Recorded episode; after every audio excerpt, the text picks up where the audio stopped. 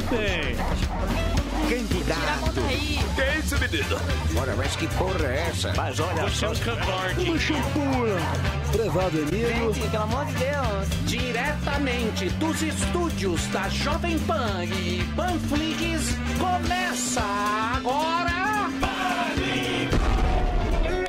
Muito bem, meus amores. Estamos de volta na programação da Jovem Pan para todo o Brasil. Pela Cozeta está no ar. Começando mais uma semana aqui no nosso puxadinho do 14 andar.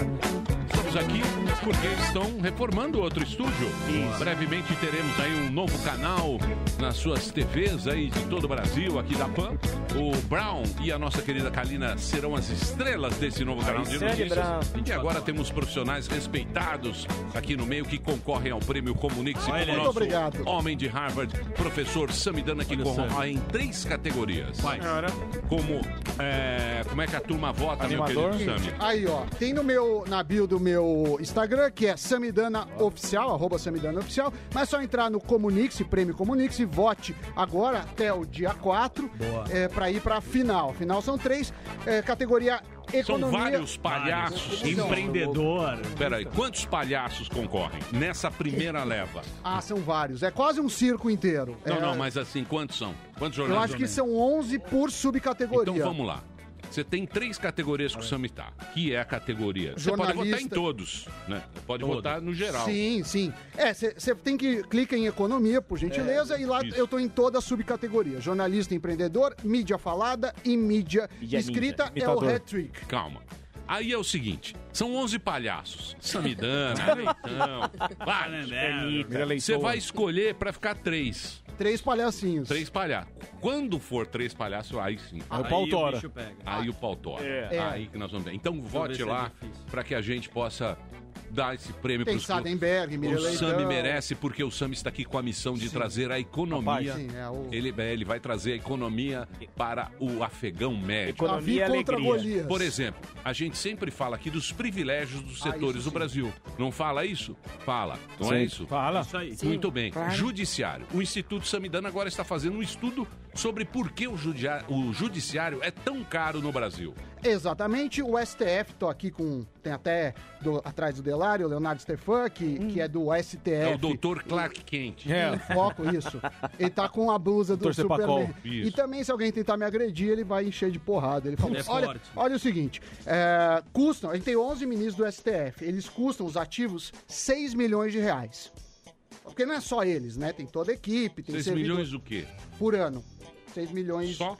De dinheiros. 6 milhões de reais para 11 pessoas e suas, suas equipes. Um milhão de dólares. É, e os inativos, quando se aposenta, continua. Sim. Custam 7. Tem 16 inativos e 11 ativos. Agora, Aposentadoria.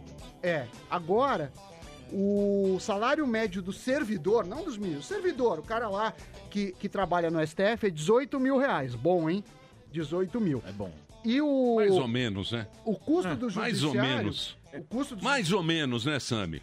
Você tá num outro patamar, né?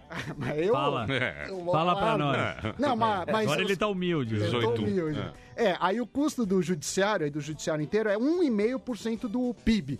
Aí do judiciário. Tá. Então, de 1,5%. todos os juízes, É, de tudo. todos os funcionários, todos Promotor, os do procurador. Brasil, promotor. Repare bem. Na Alemanha, é 0,4% do PIB.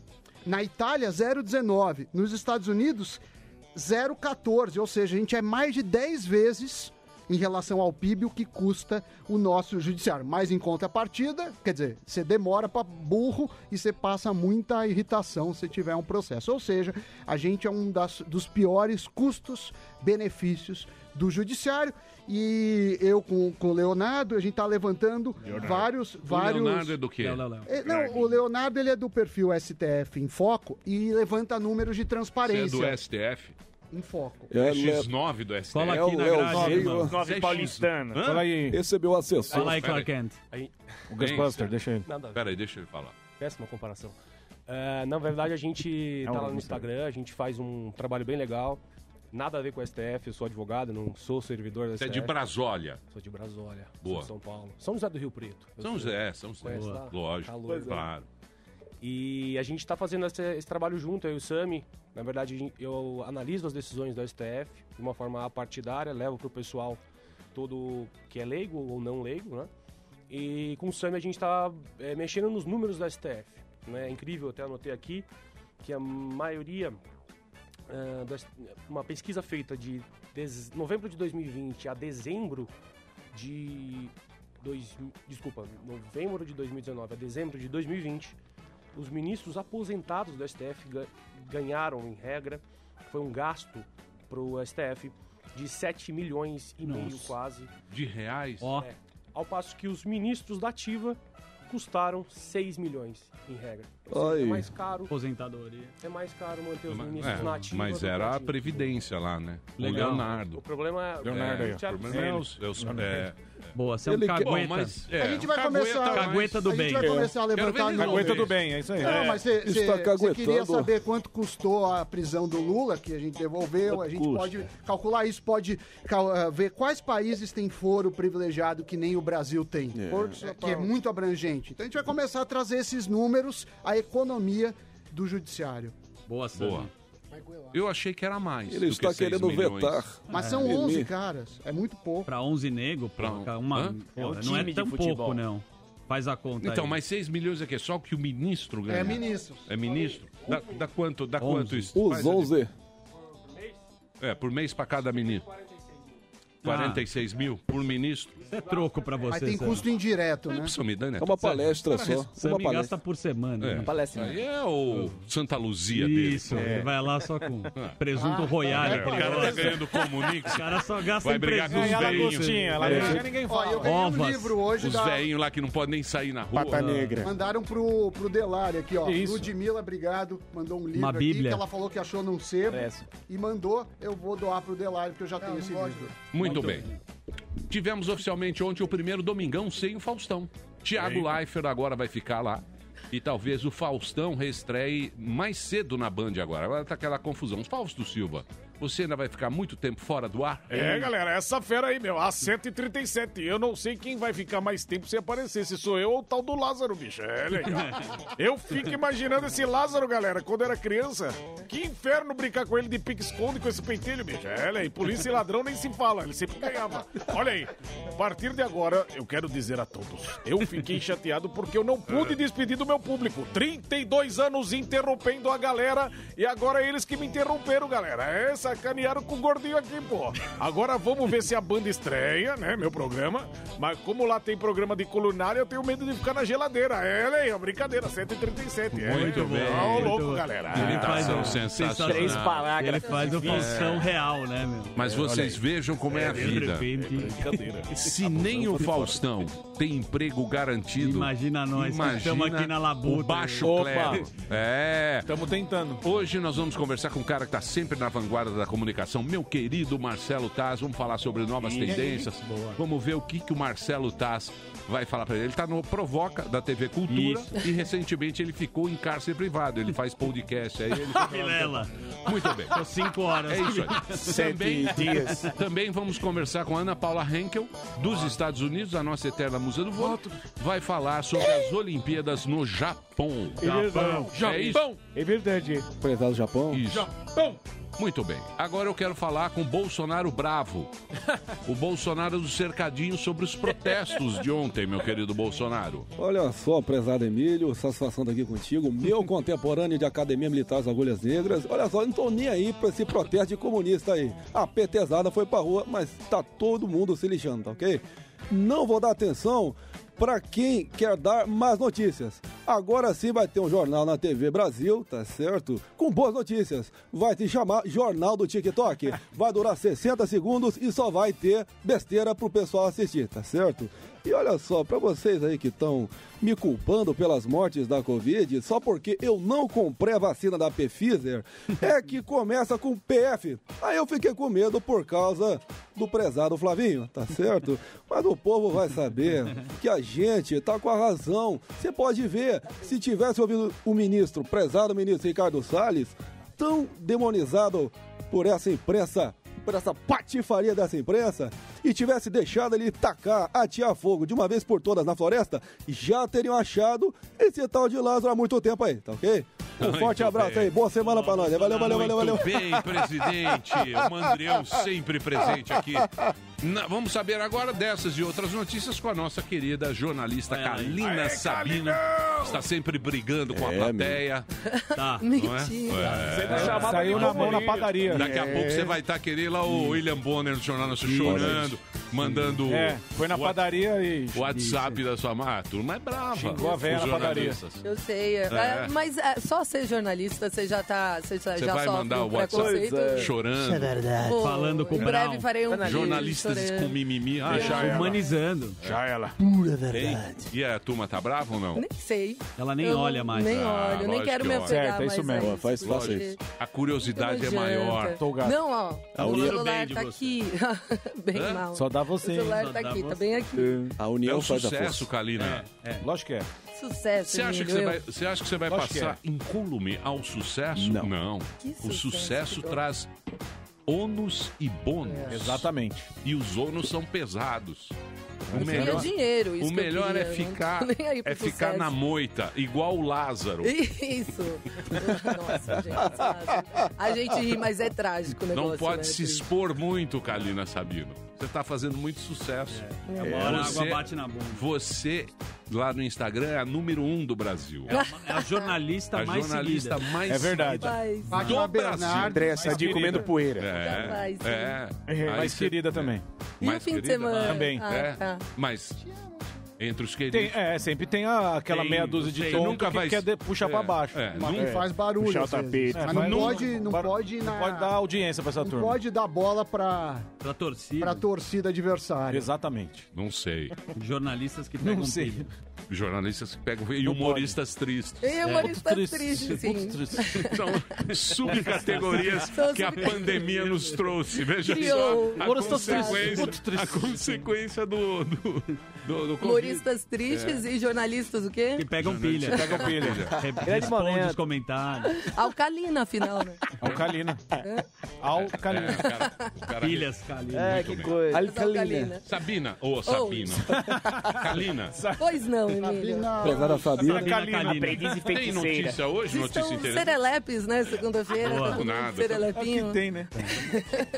Tem coisa boa ou semana, não? né? Triste. Não, já começo com incêndio, já começo fogo. Não, não, tá vendo? Olha o dateiro. Então, aí vou fazer o quê? Vai dar imagem aí, velho. Foi um susto, um mega susto que pacientes do Hospital Pérola Baiton, aqui no centro de São Paulo, passaram esta manhã. Na verdade, momentos de terror, porque teve um incêndio que atingiu o local, segundo o Corpo de Bombeiros, num duto de ar-condicionado que provocou uma, uma fumaceira bem grande, muita fumaça. Mas apesar disso, ninguém ficou. Por que vocês estão indo aí? Vambora. Tô por fora, queria saber. Emílio. Fiquei avulso aqui, fiquei avulso. Vai lá, pode seguir. Vai lá. Isso que ele tá falando Vai lá, pra vai lá. Esse Zuckerman aí não. Esse é Zuckerman Segue, Pereira. Eu não Tá gostando do jogo? Segue, segue. Bom, mas segundo os bombeiros, não há feridos. 17 viaturas foram deslocadas para apagar esse incêndio, que foi encerrado por volta das 8 horas da manhã. Eu falo sobre esse incêndio porque esse hospital é muito importante. Ele é referência no tratamento da- de vítimas de violência sexual e também especializado no tratamento de câncer ginecológico e mamário, ou seja, no atendimento à saúde da mulher de todo o país. Então, um hospital muito importante, mas foi de fato um baita de um susto, graças a Deus, ninguém se feriu.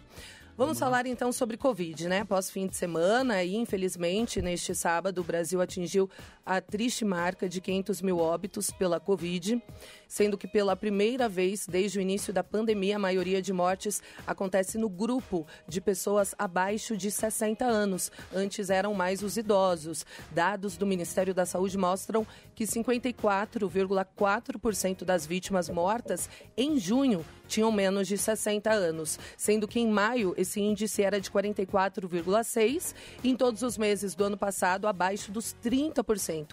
Ou seja, cresceu muito, o que pode ter provocado esse crescimento. Claro, o que influencia a vacinação de idosos desde janeiro, ou seja, eles estão imunizados e também, segundo especialistas, o desrespeito a medidas de proteção e a disseminação de novas cepas que são mais agressivas. Então, tudo isso pode estar influenciando aí esse número de pessoas, aí a maioria mortas abaixo dos 60 anos.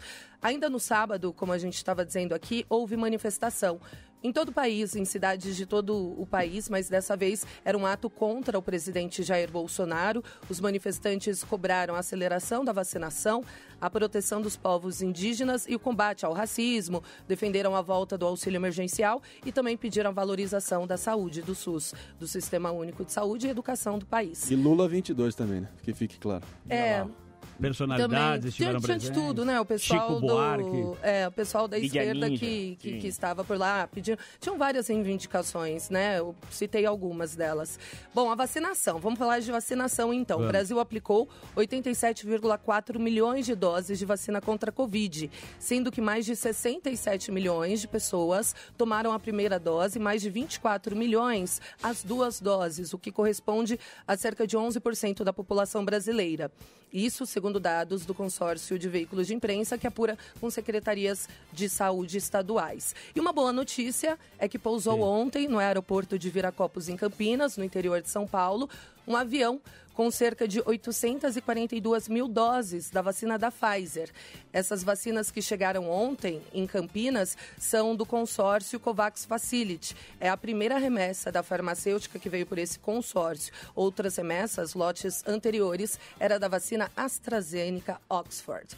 E hoje iniciou o inverno, né?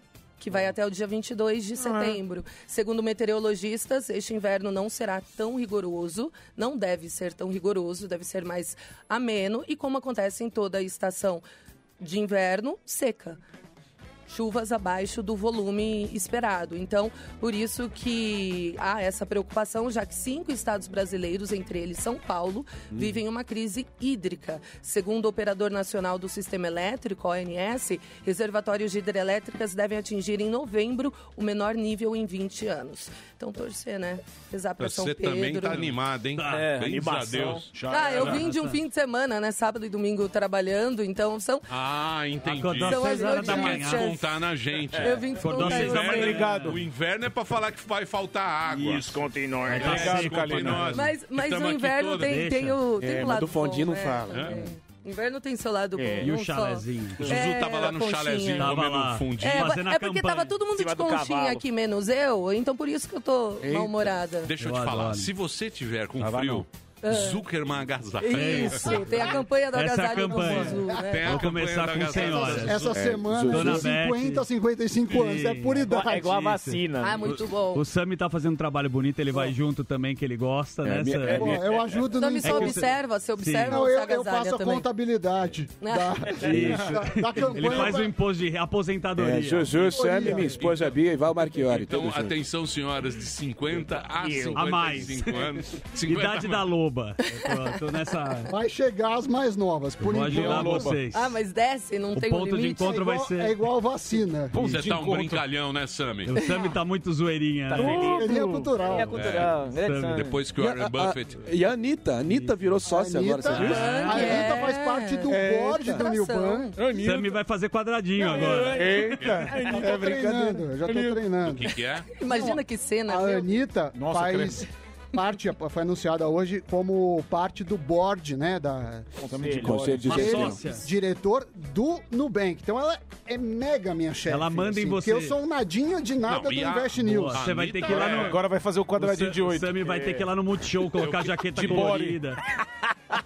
Vai de body. Você vai ter que fazer a Vai que cola com o. Sami. E comprar a. Coca-Cola do Pablo Vittar. Me aguardem. Muito bem. Bem, amigo. viver, verá. Você vê como é a vida, né, Sammy? Que Você vai ter que pagar pau pra Coisa, hein? Vai. Eu já uh, entrevistei ela na Globo News. Vai fazer o prepara. Ela Olha o Sami fazendo Sammy dando coreografia. todo sério, aquele, aquele blazerzinho. De pullover. Agora, vamos lá. Prepara, E o New Ele Bank vem arranca. agora. que é É, vai. Não, vai ser sucesso. Ah, muito obrigado. Ninguém pode discutir a- o Não, sucesso não. da carreira dela. Jamais. É, agora mudou. Ferdinando Show, ele vai dar entrevista no Multishow. É, de peruca. Quero ver. Sammy Aquele se joga. Do, tra- do, é, Entrevistas de peruca. sim. Sammy vai no se joga. Aguardem. O Sami. Vai que cola com o Sami Dana. Amor e Sammy sexo. de férias com o ex. Muito bem. Saindo da praia. Da praia, da água. Uma puta sunga. Ó, a sunga, isso. a sunga marcando. É, Meu Deus. Sunga branca. assistente da Fernanda Lima. Na festa da Anitta com o compadre. Washington. Isso aqui, isso aqui. Tá ferrado isso. Você sabe que a Bruno vida, De Luca. a vida. Tem que dar carona pro vida é Bruno assim. Olha, eu eu eu part- Tem que dar carona. eu particularmente, eu gosto da vida Como ela dá volta. Porque a vida, a vida é a coisa mais inédita que possa existir. não é? A, gente, a, gente, a gente sempre se depara com situações que o nosso querido Marinho chama da bigorna da, Da realidade. bigorna. Mas, mas o instinto de sobrevivência nosso, ele é tão grande, que ele é tão grande que a gente faz qualquer coisa Isso é com o sobreviver. David É isso. Brasil. E isso é lindo, isso é lindo na natureza. A natureza humana é linda por isso. A- a- o instinto de sobrevivência. Boa. o instinto de sobrevivência Sensacional. faz a gente fazer qualquer coisa. Sam e Jojo todinho daqui a pouco. Grande Boa. aquisição. Com o rímel da Boca. Rosa. Ela é, ela é top. Muito bem. É o seguinte. Beijo, Anitta, minha é. Tem que pre- prestar continência pra Anitta agora. Tá no rímel da Boca Rosa. né? É o seguinte. É o seguinte. O gordão gosta. O gordão tá O feliz. gordão né? adora. Eu gosto, eu gosto. Eu gosto. Zoeirinha cultural. Grande momento. Grande momento. Grande momento. Como vocês gostam de. Isso é verdade. É brincadeira É que é o ambiente pô. que a gente Brincadeira não- sadia aí, tá ok? David puxou, né, Brasil. Zuzu? David Lógico, Brasil não, no David- WhatsApp. Sam e David Brasil. A gente vai pirando aqui. Eu participei do Multishow. Fazendo, fazendo dancinha É, com o David quadra Brasil da TikTok. Beija-Flor. TikTok, é. Aliás, estão falando que você parece a Sasha Meneghel. Já te falaram? Já Opa! falaram. A Cara da Sasha de. Penápolis. é. Inclusive, a Xuxa tava. Ai, ai, ó. Foi beber. Foi beber com a Sasha. Cachaça. Muito bem. Vamos nessa? Então, Muito animado. então é o seguinte. Eu, particularmente, digo uma coisa pra vocês. Eu jamais espero que Samidana não tatue o Boga. Isso não Vai ser a faz parte- primeira. Isso faz, não faz parte do meu Eu contrato. espero, eu espero, eu espero que não cheguemos A isso. a esse extremo. Mas, do jeito que está o Brasil, Temos que sobreviver. do jeito que Tatuar tá, o o Covid, a loucura, as manifestações. Faz o símbolo da a Bitcoin gente no A turma desespera. Pode ser dólar. que isso Não dá aconteça. pra duvidar. né, velho? Então o vamos, Thomas Jefferson. vamos, vamos seguir. Vamos acompanhar. Vamos seguir a regra. Próximos passos. Faz um cifrão. Vamos seguir a regra da Não Garanto FM. Você conhece a Não Garanto? nada é garantido. Isso. Não garanto Locutor FM. Eu não garanto nada. Ah, pode ser, não Vai sei, que- não sei. Talvez. Ah, mas vai ou não vai? Não sei, não garanto. Não garanto. Tem que falar com eles. Não garanto Muito bem. FM. Tem que falar com Dito isso, daqui a pouquinho vamos fazer um break. Obrigado, viu, Kalina? Imagina, obrigada. É Valeu, ótima Carlos. semana pra todos. Kalina continua aqui na programação Amém. da Jovem Pan. Daqui a pouquinho vamos falar com a Ana Paula Henkel, a eterna musa do vôlei, comentando as notícias. E também teremos o nosso querido Marcelo Tassi. Isso. Ele tá onde? Tá lá em São Bento, Gonçalves? Sapucaí, Gonçalves. Ah, Vocês tá lá? podiam falar. Tá lá mesmo? Quando o cara começa a fazer horta vertical, pão artesanal, ele Ah. tá numa outra fase da vida. Tá.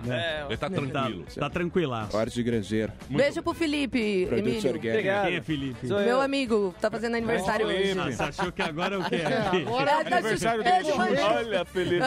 Correio elegante dançar. Abraço, Felipe. Tamo junto. Muito bem. Então vou fazer um break. Na sequência, a gente volta aqui na Jovem Pan. Nós vai ali, volta, nós só vai ali, volta já. Pânico.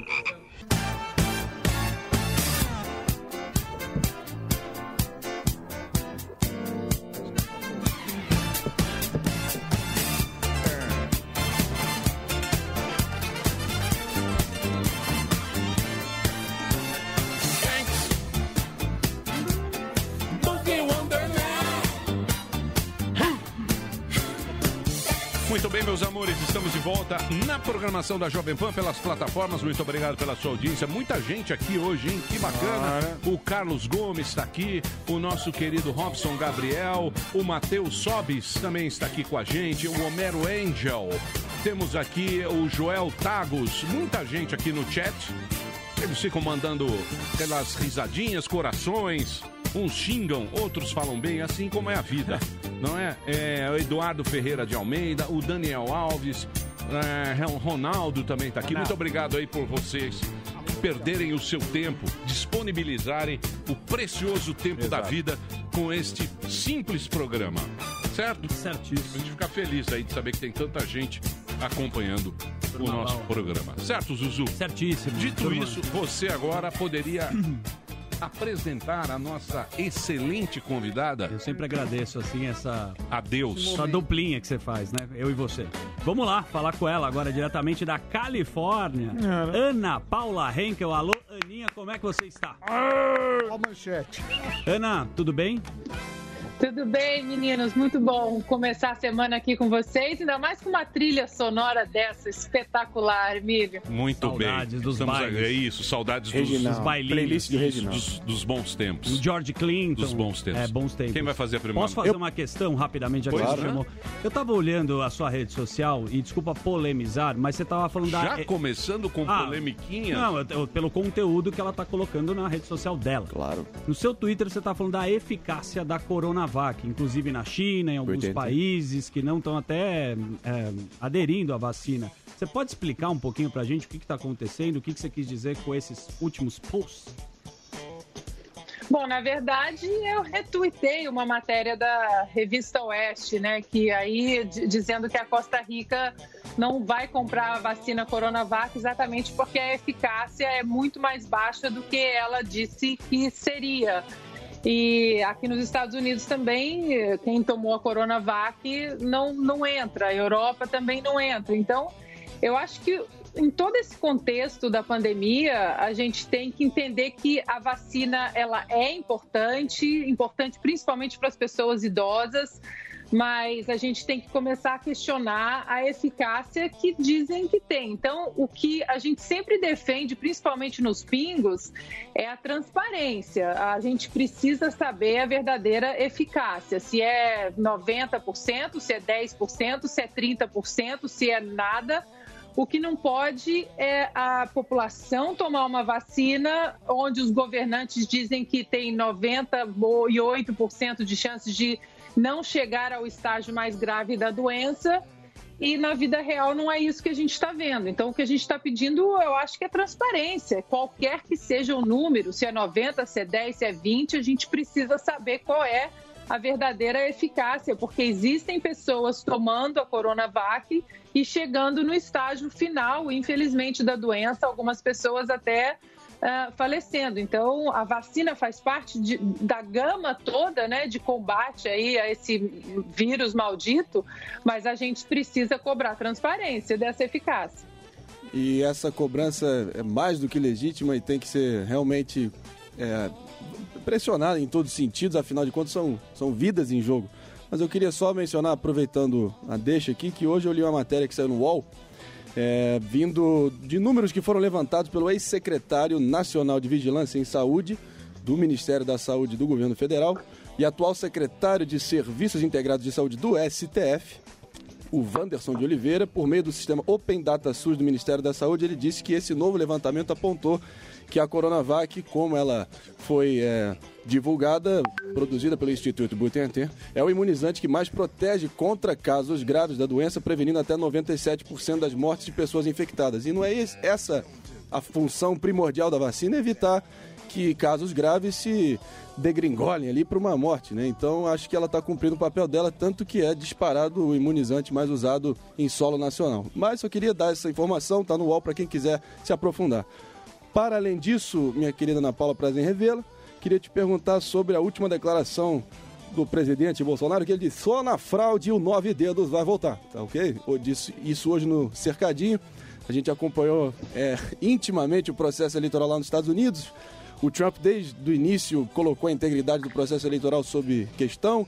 This election is rigged, rigged, totally rigged. Você lembra bem? E acabou, infelizmente, acabou culminando naquela situação do Capitólio. É, um ano, mais de um ano ainda até a eleição, Bolsonaro já vai botando essa questão aí em jogo. O que, que você acha que isso pode acabar causando? É, sem dúvida alguma, voto impresso, voto auditável são pautas legítimas. Queria a tua opinião sobre qual é a estratégia por trás de um ano antes da eleição. Já está falando que qualquer resultado anuncia a vitória dele. Vai ser fraude aí, tá ok? Marinho, eu não sei qual é a estratégia do Bolsonaro, do presidente em si. Eu não sei, não posso dizer por ele. Agora, eh, nós presenciamos, né, é, 24 horas por dia quase, cobrimos a eleição americana juntos é, durante quase 48 horas no ar e a gente viu que muitas questões ainda estão no ar, inclusive a eleição foi 3 de novembro, nós estamos em junho e existem perguntas ainda sem respostas para essa eleição americana. A gente viu também ao longo desses últimos meses os estados americanos se organizando nas legislaturas estaduais e passando leis ah, mais rígidas e mais corretas, mais transparentes, eu até diria, para as eleições, para as futuras eleições. Existem sim indícios de fraude aqui, a gente sabe disso, e ainda tem, até no Arizona, por exemplo, ainda a auditoria está acontecendo com os democratas judicializando, né, impetrando aí é, documentos e, e- e tentando parar né, a auditoria. Então, a gente sabe que é uma possibilidade. Se é uma possibilidade, ou foi, na, democra- na maior democracia do mundo, eu acho que existe um receio que aconteça no Brasil também. Eu, eu, eu gosto de separar muito a opinião do presidente Bolsonaro, não sei qual é a estratégia dele, mas o brasileiro hoje, nós presenciamos, né? Todo mundo acompanhou a eleição americana, existe um receio, até porque não tem como a gente confiar, principalmente em ministros, que hoje eles não, não guardam a nossa Constituição como deveria guardar. A gente vê a nossa Constituição sendo rasgada quase que semanalmente em relação a vários assuntos no Brasil. Então não tem essa de dizer, não, confia no TSE e pronto, acabou e deixa com a gente. A gente precisa cobrar o voto auditável e sob escrutínio público, né?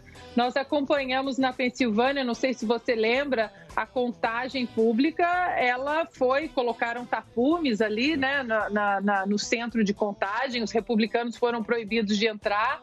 Isso tudo aí eu acho que não faz parte de nenhuma democracia saudável.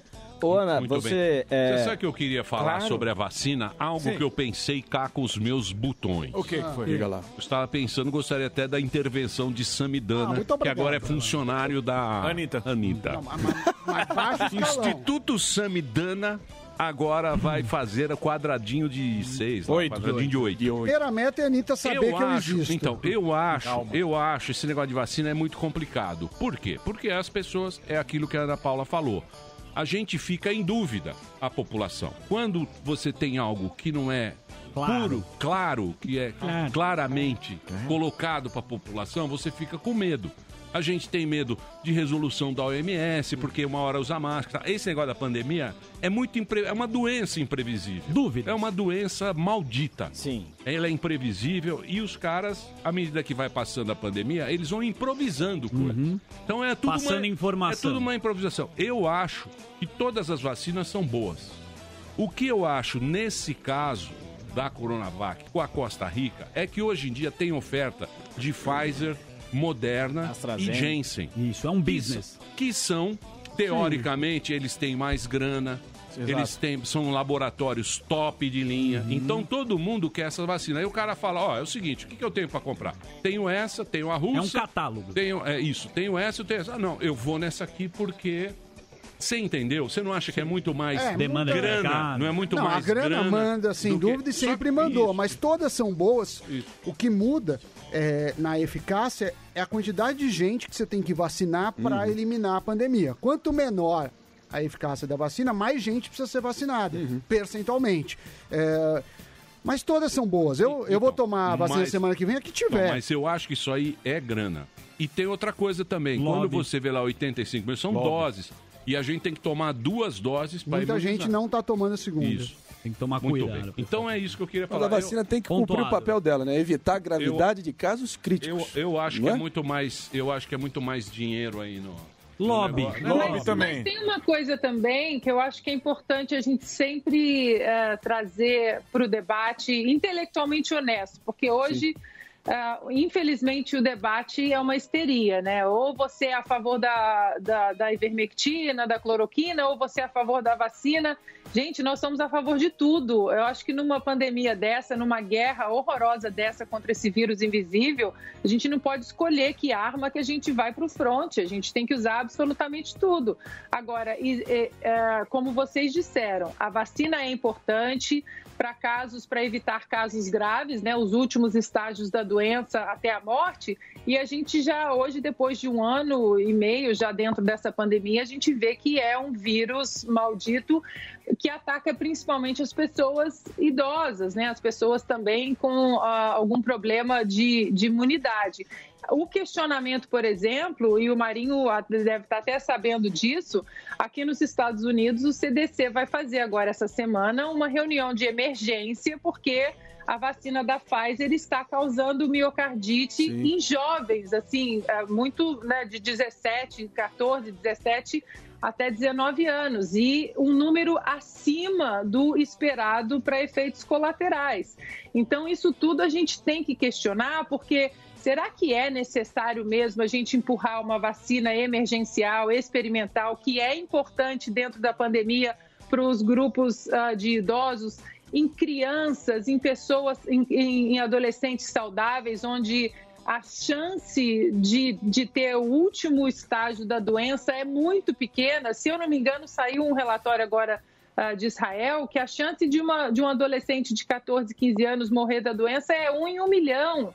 Né? E, e enquanto ah, a gente não discutir isso de uma maneira honesta, a gente precisa questionar sim. Essas vacinas estão sob caráter experimental e são importantes, mais uma vez, para os grupos que a gente precisa segregar e proteger, principalmente os idosos. Mas hoje- Agora, eu questiono a- essa vacinação em massa para jovens e crianças que ainda estão em desenvolvimento. Então, É, mas isso esse, é- esse que foi o problema de politizar, né, Ana Paula? Cada um, cada um usa Quer roubar a o ciência pro teu lado. Mas essa história de miocardite em É. jovens lá nos Estados. Unidos está acontecendo e não, e não está sendo noticiado só por, sabe, nichos e tribos e jornalistas. pica. É, mídia pica. Tá, tá veiculando essa possibilidade que realmente está tá afligindo os jovens americanos. Sem dúvida, a segurança é o mais importante para qualquer vacina. Mas hoje, aqui no Brasil, estão morrendo mais pessoas é, com idade inferior a 60 anos do que. Os velhos o- tomaram. É, então a vacina ah, tem mostrado eficácia, eficácia aqui no Brasil.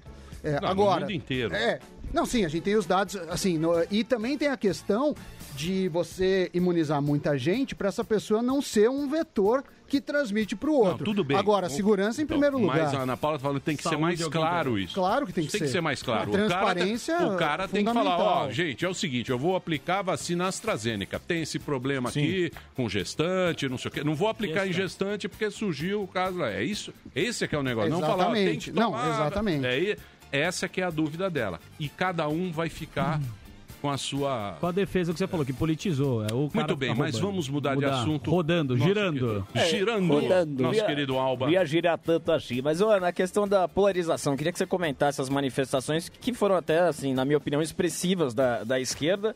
Porque, eu não sei se você lembra, é, antes da. lá pra 2010, Repare bem. existia o pessoal da, da direita que tinha medo de sair do armário, pra falar que era de direita. Aí. O Bolsonaro ganhou e teve, a direita tomou corpo e bastante espaço na internet. E aí todo mundo falava que era a derrota da esquerda. Então todo mundo ficava meio com vergonha, quem era de esquerda, de falar que era de esquerda, por causa do, do, da- do, link de comunismo, é, todo esse contexto. E eu ia perguntar pra você, né, o que, que você achou dessas manifestações da esquerda? E realmente a esquerda perdeu, o pessoal da esquerda tá saindo do armário novamente, saindo na rua. E como é que você acha que isso vai se manifestar na questão de 2022? Eu acho que qualquer manifestação pacífica é legítima, seja de esquerda, seja de direita. O problema é que a gente não vê manifestações tão pacíficas assim na, na, na- na esquerda, né? Nós vimos violência esse final de semana, infelizmente, contra jornalistas também. Então, acho que desde que seja ah, manifestações pacíficas, eu acho super importante, porque é é preciso testar. Agora, e, ah, os presidenciáveis, né, os governantes aí ditos de esquerda, eles também precisam sair na rua. É o teste de ouro que o Augusto Nunes fala, né? Tem que sair na rua e provar aí a, a popularidade. Isso a gente não tá vendo. Ô, Ana Paula, É posso. isso aí, bichão. Eu não posso deixar de perguntar para ela o que, que ela achou da primeira viagem em missão internacional de Joe Biden. é, lá se reunindo com a OTAN, também com o Vladimir Putin. E ele com alguns gestos bem simbólicos, né? Ele, geralmente o presidente americano tem o protagonismo, fica centralizado nas fotos oficiais. Protagonista. Ele, fica- ele fez questão de ficar meio que na lateral, não andando na frente do bloco ali de, de líderes. Ele sempre fazia questão de ficar ou no meio ou mais na parte de trás. São sinais, coisas simbólicas ali para tentar mostrar ah, sei lá, mostrar que está de volta a América multilateralista, a América da- que se reúne com todas as nações. O que, que você achou? A, a América mole de Jimmy Carter, né? por Só aí. se for.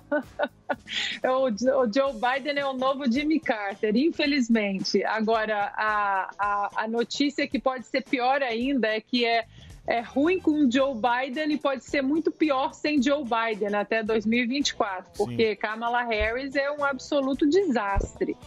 É, se Joe Biden a gente vê que está indo para um caminho da diplomacia fraca, é, da, da diplomacia ali que os discursos, né? Ele se perde muito ainda, ele é cheio de colinha na, na, na mão, ele escolhe a, a, a, a equipe dele, coloca na frente dele, você vai chamar aqui nessa coletiva o fulano, o beltrano, o ciclano, e os jornalistas já, já têm as perguntas ali passadas pelo, pelo staff dele tudo muito ensaiado, tudo muito engessado, e a gente vê que quando ele tenta responder alguma coisa fora do roteiro, alguém da equipe, a própria esposa dele já puxou, falou: não, vem cá, vem cá. É, isso tudo é muito ruim. Eu acho que é uma imagem muito ruim, né? A América, de uma certa forma, ela sempre teve esse papel fundamental de, de estabilidade no- na civilização ocidental. Mas a, a a péssima notícia é que pode ficar muito pior sem ele, porque a Kamala Harris ela não é apenas um desastre como política, mas ela faz parte, a gente sabe, né, Marinho, daquela esquerda PSOL, Yankee. A mais esquerda que a gente pode ter na América é a agenda dela. Agora, a, própria CNN americana, por exemplo, o que é, é, deixa no ar assim, já está criticando muito Joe Biden. Aí eu jogo a pergunta para você, Marinho. Você acha que a CNN já está preparando aí o caminho para tentar puxar o tapete do Joe Biden e empurrar a Kamala Harris? Porque a partir do momento que a imprensa a esquerda progressista começa a criticar Joe Biden, aí é para ficar, para acender o alerta vermelho. É, Eu fiz a ponte aérea São Paulo-Rio, estou vendo biografia dela para cima e para baixo, mais até do que do, do Joe Biden. Então dá para ver que a mídia tem um pendor ali, uma predileção por ela, sempre para buscar esse ineditismo do identitarismo, a busca por a primeira mulher negra, então, presidente. Seria dois, matar dois coelhos com uma cajadada só nessa agenda identitária, né? Mas o fato é o seguinte: todos os assessores que trabalharam com ela a vida inteira sempre disseram que se ela, ela, ela, ela vai estar afim de trabalhar e se promover em alguma causa que ajude ela a avançar na carreira dela. O problema é que o Joe Biden acabou de tacar ela dentro de um saco de gato para chefiar a missão contra a situação da migratória, né, na, na fronteira, que, porra, é um, é um desastre completo, é uma um, é um ninho de cobras, é uma situação quase insolúvel. Deu, E ela foi muito ruim, a viagem dela foi Ela muito tá triste ruim, com né? isso. Dá pra ver o semblante dela de, de não, não queria estar lá Você de jeito nenhum. o, o Obrador, eu gostei do Obrador, ele chamou ela de cavala. Meteu mesmo? Meteu um cavalo. Tá aqui, cavala, tal. Eu não vi, eu não vi, É, tudo sem máscara. Tudo sem máscara, viu? Mas dá pra ver que ela, Tudo sem máscara. ela tá triste. É. O Joe Biden botou ela numa fria. Tudo sem máscara. É. A nossa própria imprensa não divulgou muito, foi o discurso dela, é, que o discurso dela foi exatamente o que tinha nas políticas imigratórias do Donald Trump. Esperem no seu país o pedido de asilo que a gente vai atender, mas esperem, esperem aí, não venham para cá. Não e pra cá. ela na campanha falou uma coisa, né? Fronteiras abertas, venham todo mundo. E aí agora ela fala não, não venham, do not come, né? Não venham. Então é, a gente vê que quando a realidade ela bate na porta, ela é implacável. como diz o Marinho, é a bigorna da, da realidade. realidade. A bigorna da realidade. E ele tá sem nome da chapa tênis. Não e hoje, pode. segundo o Instituto Samidana, a chapa tênis ainda não tem. Faltam quantos dias? Ah, precisa calcular. Pô, Pode. Sami, pô, você me decepciona, hein? Você não sabe, 460 e pouco. Vai ser no dia 2 de outubro? É. Só posso puxar a bigorna da realidade? Pode. Pois não. Você, não sei se você viu, que teve um vídeo, não sei se viralizou tanto que eu perguntei pro Emílio Surita, ele falou que não viu, que foi o nosso querido Sérgio Moro sendo hostilizado nos Estados Unidos. Estados Tá Unidos. falando, ah, veio uma jona falando agora, esse moço. cara que destruiu o Brasil e tudo isso. Emílio Surita levantou o possível nome que seria da chapa tênis, seria Sérgio Moro. 468 dias. 468. Obrigado. Qual a sua opinião sobre o Sérgio Moro? Porque ele é odiado pela direita, pela esquerda. Você acha que ele vai levantar a mão? Como que você acha e como você avalia Sérgio Moro? Sérgio Moro? Sérgio Moro de hoje, o Moro, o Moro palestrante. Álvares Não, eu, eu acho que Sérgio Moro teve, ah, o juiz Sérgio Moro teve um papel fundamental aí na, na- na- no banho de justiça que o Brasil precisava. Ele foi um do- dos nomes ah, que a gente tem que sempre agradecer. Não tem como ah, falar da Lava Jato sem falar de Sérgio Moro. Al- Algumas pessoas criticam muito a, La- a Lava Jato, mas eu acho que sem a Lava Jato, hoje se a gente fizer uma pesquisa, sair na rua, você gostaria de ter o Brasil, viver no Brasil de antes da Lava Jato? Por mais que o STF tenha aí dado um nó na nossa Constituição e ter soltado ah, o, o ex-presidiário lá, o condenado, o Lula, ah, a gente não quer mais o Brasil de antes da Lava Jato. E o Sérgio Moro foi um nome muito importante aí. Eu acho que o Brasil deve muito à força-tarefa da Lava Jato, aos procuradores, à Polícia Federal e ao Sérgio Moro também. Depois, eu acho que até como ministro da Justiça ele fez alguma coisa muito boa, ele diminuiu a criminalidade no sentido de que ele usou uma ferramenta muito usada aqui nos Estados Unidos, que é enforcar as artérias econômicas né, da, da, da criminalidade. Isso ah, eu achei que foi muito positivo, mas a não gostei da maneira como ele saiu, infelizmente, atirando. Eu acho que ele foi mal assessorado ali eh, naquela saída, alguém deve ter falado não sei, o seu nome é maior que a Lava Jato e não tem. Isso eu acho que é um erro. Não existe nenhum nome dentro da Lava Jato que seja maior que a operação e ao banho de justiça que o Brasil esperava.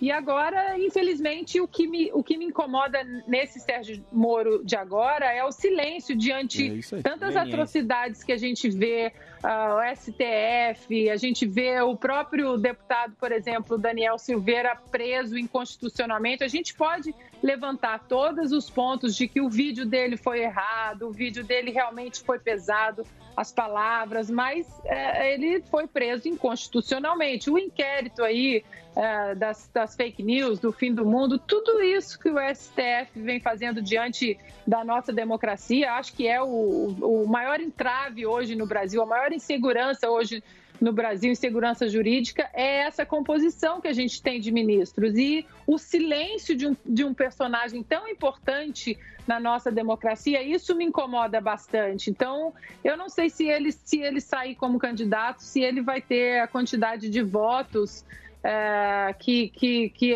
as pessoas esperam, porque o problema é o silêncio diante de um momento muito perigoso, muito conturbado, onde a nossa Constituição ela é colocada em xeque por aqueles que precisam salvaguardar a Constituição. Então, esse silêncio dele me incomoda muito. Eu concordo plenamente. Então, mas o jogo é feio. O legado dele foi achincalhado, destruído. Ele E não a tem biografia? amor próprio. Pera lá, ô Marinho, pera Mas lá. é verdade, ué. Pera O cara lá, não se defende. pera Quem é que vai defender? pera A o que eu tô Rosângela. dizendo- O que eu tô dizendo é o seguinte. A Rosângela? Não, o que eu- o tô dizendo é o Ela, seguinte. ela parece querer mais do que ou não, você querendo, o Brasil não tem partido. Deixa eu esquecer. O Brasil Sim, tem ué. nome. O Brasil tem nome. Sim. Ah, Tem a chapa tênis. A Posso gente te vê atualizar? muita gente. Chapa calma. A gente tem muita gente que você vê que fala, ah, não quero um, não quero outro. Sim. Tem, uma, tem um número grande de eleitor. aí. Indecisos. Né, não é que é indeciso. O cara fala, ah, não quero Lula, porque conhece o Lula. Sabe quem é o Lula? Exatamente. Tá Sim. solto. Lembra do Lula? Tem, o- tem o, o Bolsonaro, tem Isso gente que aí. fala, ah, Bolsonaro, Mandrião, genocida, aquela É, história sim. toda lá. Sim. Tem um buraco aí. Presente. Tem um Exatamente. buraco aí. Eu acho que o molho Sérgio Molho Sérgio Cisa. Molho é o único nome. no- Que sacode você tabuleiro. Tem, que sacode o tabuleiro. Sim. sacode o tabuleiro. Sacode Mas bem. aí vai. Vai do- dele também. Vai do Sérgio Molho, vai do, do apoio que tem. Porque os caras da canhota da direita aqui, minha querida Ana Paula Henkel. Qual direito? Essa é que é a diferença. Direita? Eles estão unidos. Aqui É. não tem, não tem soldado, não. tem cabo e não tem sargento. Só quer ser general. Então é o PES que pague. Se eu É for lá e der. Sommelier de se eu, se eu for lá e der resultado, beleza, eu tô no jogo. Se o Mas peixe não, for- Mas não tem a turma da canhota que vai lá, que fica. fala Levanta que a bandeira. Dá a mão. É isso que é o negócio. Agora, para pra pensar. Sérgio coloca no... não? O que, que você acha, Ana Paula? Deixa eu perguntar pra Ana Paula. Claro. Pera lá, Marinho. Sérgio Loiro. Eu- Olha, eu, eu acho o seguinte: muita gente critica, às vezes, é, o sistema americano de ter apenas dois partidos, mas eu prefiro ter dois do que 32, como nós temos no Brasil. Né? Então a gente vê hoje um presidencialismo aí de, co- de coalizão que é quem é quem, quem, quem vai me dar mais em que situação. E o que acontece, aí a gente vê uma eleição polarizada como estamos diante dessa de 2022, se fosse aqui nos Estados Unidos, como aconteceu em 2016, a gente vê que dentro da sombrinha do Partido Republicano, a gente tem conservadores, liberais, libertários, e aí as pessoas se unem eh, contra alguma coisa que possa impedir a agenda em comum dessa, da- da- desses grupos.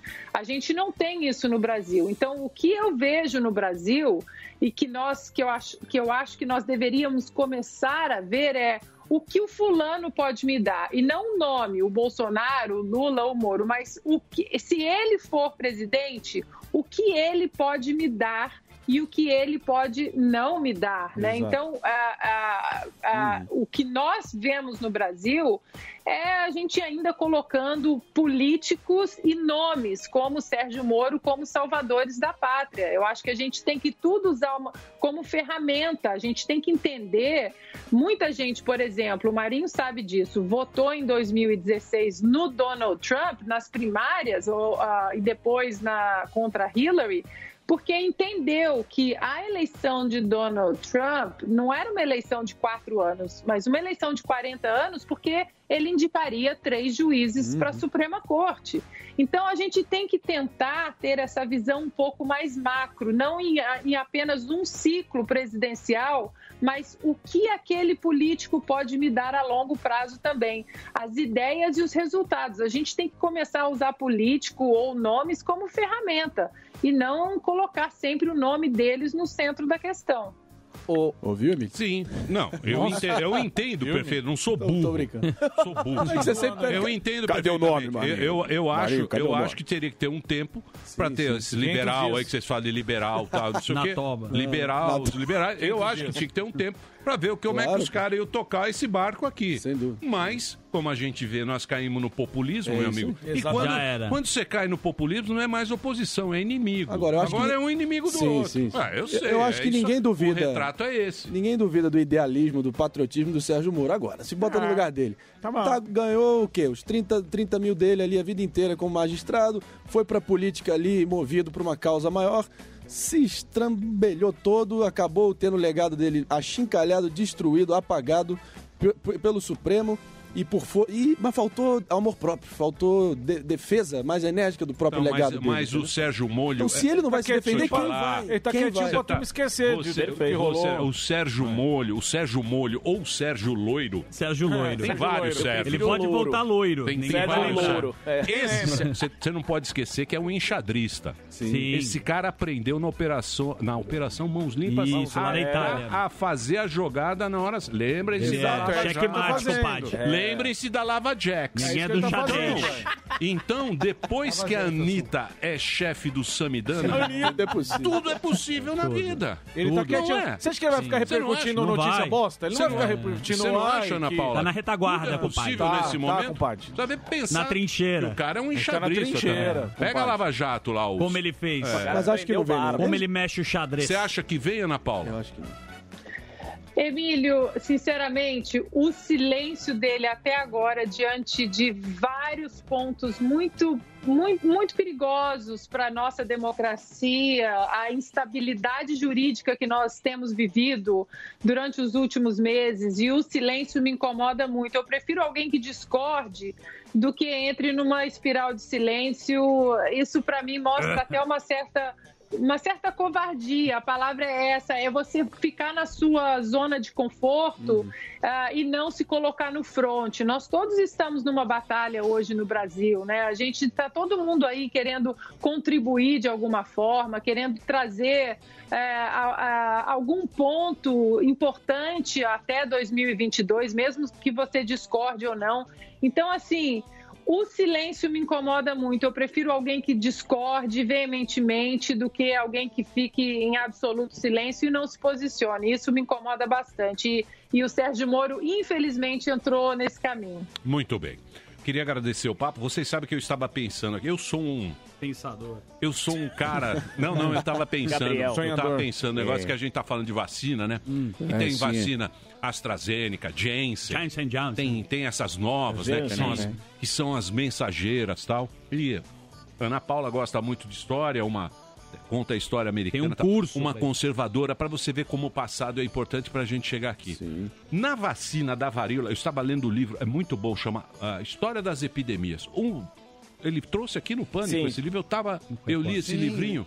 Olha que interessante, meu querido Samidana. Eu E lembro, olha ano como o mundo hoje é muito melhor do que era. A vacina da varíola foi inventada, foi descoberta em 1700 e alguma coisa. Tá bom. E foi o inglês. Se não me engano, ele era Jenner, Edward Jenner, uma coisa assim. Caitlyn Não, não lembro o nome dele agora que eu tô velho. Aí o que aconteceu? Ele tinha que levar a vacina pra América.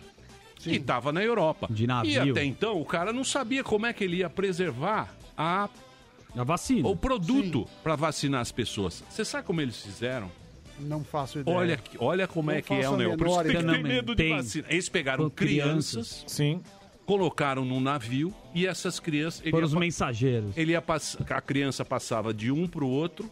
Olha que loucura. A vacina inoculava uma criança, passava, morreu criança. Imagina o pra que caramba. morreu de criança. Mas foi um jeito que hoje em dia a gente tem vacina, graças É. a essa vacina. Edward Jenner. Graças a Edward Jenner. Edward É, Jenner. O cara que inventou a vacina e, e a transferência da tecnologia da Europa para os Estados Unidos foi com as crianças no. Ó que loucura. Que loucura, né? Morreu Ainda bem que a gente está em. E a gente reclama ainda Isso. que De barriga demora. Ana Paula, sou seu fã.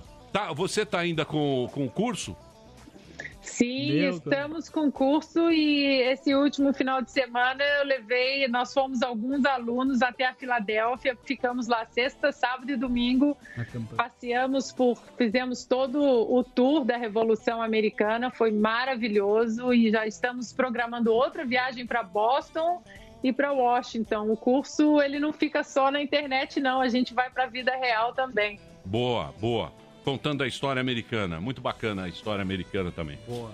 Obrigado, viu, Ana Paula? Então você entra lá, arroba Ana Paula Vôlei, no Twitter e no Instagram. Ela tem sempre as opiniões dela. Sempre tá aqui na Jovem Pan, também no Pingos, essa grande audiência que tem lá com o Augusto Nunes, lá com o nosso querido Fiuza. Sou fã do Olha. programa de vocês. Zé Maria, Pois sou é. fã do programa de vocês. Adoro ouvir no final da tarde o Pingos nos Is. E Pois você sempre é uma pessoa muito querida aqui, Ana Agradável. Paula. Obrigado, viu, pelo papo. Vocês também. Um beijo, boa semana para vocês. Um beijo. Valeu. Anitta. Com Ana Deus. Paula Henkel, diretamente Califórnia. da Califórnia, com a gente. Estados Unidos. Você falou de, de Edward Jenner, eu, lembro, eu queria ter perguntado, mas tudo bem. Esse livro Sobre é a muito Caitlyn Jenner, você tá sabendo que ela é pré-candidata a governadora da Califórnia? Você tá Caitlyn brincando? Jenner. Ninguém sabe. É, ninguém sabe isso, Marinho. Porra, mas Não é peraí. Casabranca, que é bonita. Casabranca. Você viu com a é jaqueta do Rock Então, Balboa. a, a mãe, a mãe do, da Kardashian, fazer lá, o programa madrasta Ah, da pode Kardashian. crer. Sunga branca nos Estados Unidos. Você aqui. Você, a gente é elite rastaquera. Não, Você Então, é um dado engraçado.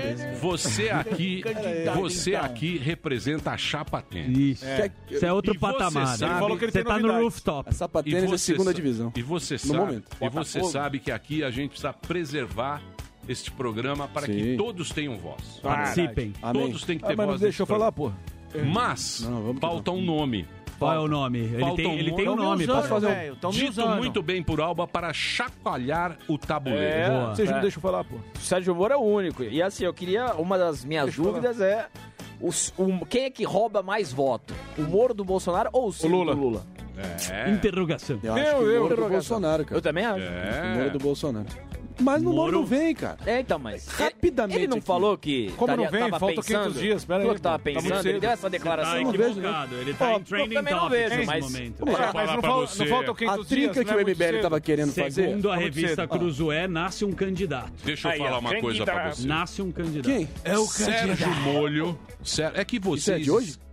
É que não. isso aí foi eu que é. escrevi, é. né? Não, de então, hoje? Pera lá, pera lá, Marinho. Tá Ele ainda não legal. admite publicamente, mas é candidatíssimo. Acho que é. Que foi eu que escrevi isso aí, então tá tranquilo. É. Vira um player. Pera lá. Será? Lembrem-se da Lava Jax. Isso. Sim. Lembrem-se da Lava Jax. Lava Jax. Sérgio Molho. Sérgio Molho. Na hum. época era Sérgio Loiro. Sérgio Loiro. Sérgio Loiro. Porque ele tinha mechas. Isso. Ele, quando ele foi pro governo, ele um molho. molho. Ele era loiro da molho Ele tinha aquela a mecha do xinguinho Lembrem-se lembrem das jogadas...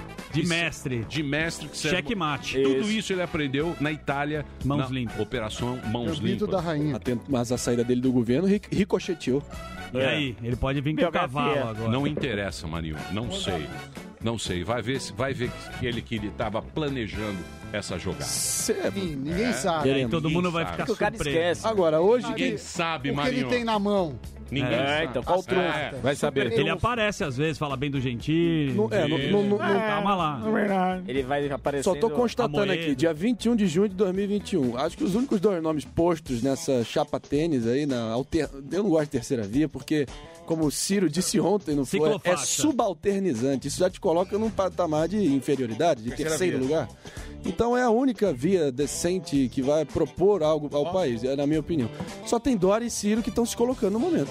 Dória e Ciro. Tá Nossa, Dória. É isso, cara. Tá com Dória. Lógico, tá tô com Dória. Dória. Lógico que tá. Eu, eu tô falando quem se tá então. colocou. Tá com Dória, então. Quem pulou se colocou. Do, pulou do cavalo do Amoedo. Já deu nome aí, já deu nome. Não, é quem é tá colocando. Mas esse nome não é, não chacoalho o tabuleiro. Amoedo não conseguiu se viabilizar no nome. Amoedo perde no cabo da Daciolo. Sim, ok. É, da Rolo. O Dória vai perder pro da Rolo precisamos. O Gentili sumiu. Cabo Mandetta tá fudido. Nós Lógico, precisamos. Velho, usando, velho. Pô, coloca lá. subiu. Coloca. Oi? Sumiu. Gentili sumiu. Gentili sumiu. Lógico, velho, tô me usando, velho. Juro, juro, juro. Nós juro. precisamos de um nome para chacoalhar o tabuleiro. O tabuleiro está parado. É.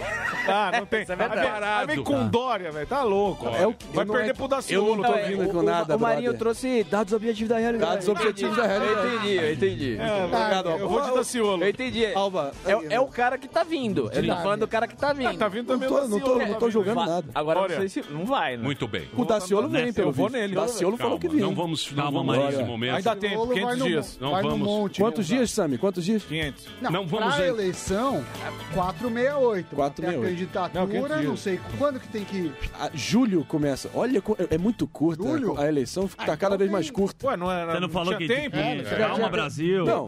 Campanha é. oficial de poder distribuir santinho. Não tem que dar o nome. Tempo de TV. Até julho tem até lá tem glória. Mas já tem campanha já. Muito bem. Glória, glória, glória. Eu sei que é uma paixão que está no sangue de vocês. A política. Mas vamos lá, se em abril não tivesse Pera nome, lá, aí eu saio tá sem nome, bicho. Sai daí. Você pediu já boné. falou que é abaixa, abaixo, é é a cabeça. você, Marinha. Muito Glória. Vamos fazer um pequeno break. Muito obrigado pela audiência. Deixa eu agradecer aqui ao chat. Flávia Ferreira, muito obrigado, Flávia Ferreira. Falou que você é indigesto, Marinho. Indigesto. Não é, não. É um menino muito bom. Ele é melhor. Tem mais aqui o Pedro Matheus, o Pedro. Márcio Santana, o Alexandre Grande. Lima. Temos aqui o Pasteleiro Selvagem. Ah, ele, só, Pasteleiro, um abração, querido. Um abraço aí para Piracicaba, região bacana aqui do interior. O Rogério tá aqui também, o Wagner Rodrigo, okay. o Lucas Roma. E essas pessoas que vão decidir o pleito. Sim. Não é? Exato. A maioria é silenciosa. O Douglas Migoto tá aqui, ó. Glória a Deus. Glória. Glória. Exatamente. O que mais? O Lázaro, não pegaram o Lázaro. Cadê o Lázaro? O Lázaro, Lázaro, o cara... Lázaro Ramos. Mandaram o Lázaro, é, Lázaro Ramos. Lázaro, Lázaro. Lázaro foi maravilhoso. Muito bem. Daqui a pouquinho vamos falar com o Tass. Direto de São Bento de Sapucarrola, se eu não me engano. São Bento de Sapucarrola? Ele tá está lá. Lugar fantástico. É maravilhoso. Lugar fantástico. Montanhas. Adoro lá. As montanhas Monte cavalos. É. Isso, cavalos. Plantações. Plantações de maconha. Ah, é muito bom. Lugar né? muito aprazível. Então é o seguinte, meus amores. Daqui a pouquinho a gente volta com ele. Marcelo Tass, vamos bater um papo, vamos falar de televisão. Vamos falar dos projetos. Faustão, o que que ele tem se, se a gente não falar de política, é uma coisa boa. E ele também, também não acho, faz esse mesmo papinho. Já vi é. vantagem se Já. conseguir evitar Mas se ele. Hã? Mas ele gosta. também. Vamos ver pra onde vai a nossa conversa. Claro. Qual Certo? que é o nome da chapa tênis? Não, não. Já vai começar. Chapa tênis. Aí tu caga no Vai Não, Ikea. não. É, e quem Não. você vai votar, tá? Eu. Lula ou Bolsonaro? É a eu primeira falar, pergunta. Deixa eu falar. Vamos e ver. não pode falar, não pode falar da briga do, do, Do Rafinha. do Rafinha e Não. do. Gentile. É, nem já, das já duas foi. O cara responde É, desde Preta Gil, 2009. Preta Gil, CQC. Vanessa. Preta Gil. Não Você pode. quer- Não, não, pode. quer Por que, que ele elegeu o Bolsonaro? Vamos ver se a gente. Pauta velha Vamos ver se a gente. Uma pauta, muito Pauta, antiga. pauta assando. Muito antiga essa pauta. Que nem a pauta da canhota. É sempre as mesmas. Pauta mole. É 1964. aborto, é armamento. 1964, mesma pauta. golpe. Isso. O golpe, foi Golpe golpe. de 64. O golpe da Dilma. O golpe. Vamos tentar fazer. pra frente. Ir pra frente. Isso. Daqui a pouquinho, de- depois dos comerciais, Ainda presença ilustre esse Repare programa bem. de Marcelo Olha Tais isso. aqui na programação da Jovem Pan. Nós vai ali e volta, nós só vai ali e volta já. Pânico. Que bom! Senhoras e senhores, estamos de volta aqui na programação da Jovem Pan para todo o Brasil. Zuzu, você poderia ter a honra de apresentar o nosso próximo convidado de altíssima categoria, elegância e luxo. Ele se denomina como comunicador, educador e, acreditem, extraterrestre. Com vocês, o homem, o gênio, Marcelo Tass. Olha ele! Olha isso! Fala, Marcelão. Marcelo Espera T. só um Souza. segundo. Opa, abri já aqui. Pode falar, Taz. Como está esse ofício aí? Estamos aqui, estamos aqui trabalhando para levar mais um cachezinho, um cachê honesto, diga-se de passagem, Muito. um cachê difícil. Sim. Você que é um cara Suado. Já, isso, você que é um cara que tem já anos e anos, sabe que na vida a gente tem bons cachês, cachês médios e cachês difíceis. Exato. Estamos vivendo Cachês a que humilham. dos cachês difíceis, mas precisamos sobreviver. Olha, Emílio, eu não quero te desmentir, mas eu tenho informações que você Nossa. e esses vagabundos são os maiores cachês do rádio brasileiro. Não, não, Não é. não, não. Não Longe é. disso. Isso- Lon- isso não. longe disso, Fake news. Tá. Nós não estamos com um estúdio assim, com neon, Bonito. com uma coisa assim. É. Não, É outro nós- patamar. LED. Nós O cara tem um estúdio só O nosso live. estúdio Neon é é só do marinho. século passado. Ô, Taz, isso aí é o estúdio o quê? O estúdio pra você produzir ou só pra... Não... Do- ou dormir. É. Não, é para produção mesmo. Aqui é a minha produtora. Eu nunca escondi que eu sou muito rico, então não tenho problema de falar disso. É, e sempre produzi conteúdo, Emílio, além da TV e tal. Mas esse é um estúdio bem legal, Emílio. Uma hora você precisa aparecer aqui. Muito É bem. pró. Eu vi um projeto que você fez que é das cidades. Muito Isso. bacana. Muito bacana aquele projeto, Tais. Parabéns, cara. Muito... Tá no Aquele YouTube. projeto, aquele projeto foi feito aqui nesse estúdio, né? Chama os movimentos das cidades e conta a história das cidades do interior de São Paulo que eu achava que eu conhecia. Tem coisa muito legal. A É. gente sabe, né? Legal. Interior de São Paulo é demais. É muito bacana. Qual é o Eu endereço? fiz com a É, o, o endereço, qual é o endereço no YouTube? Eu caiu assim. me- Ah, É só procurar os movimentos das cidades no canal da CCR, que foi a minha parceira nesse projeto. bacana. Boa. Posso fazer uma pergunta? Começar aqui ó, Pois não. a rodada, Rodada, de perguntas. rosca viva. É, a rodada de perguntas. Ô, ô Taz, é, você é um cara que sempre tá aí nas redes sociais, ativo pra caramba, e sempre na vanguarda aí da comunicação, né?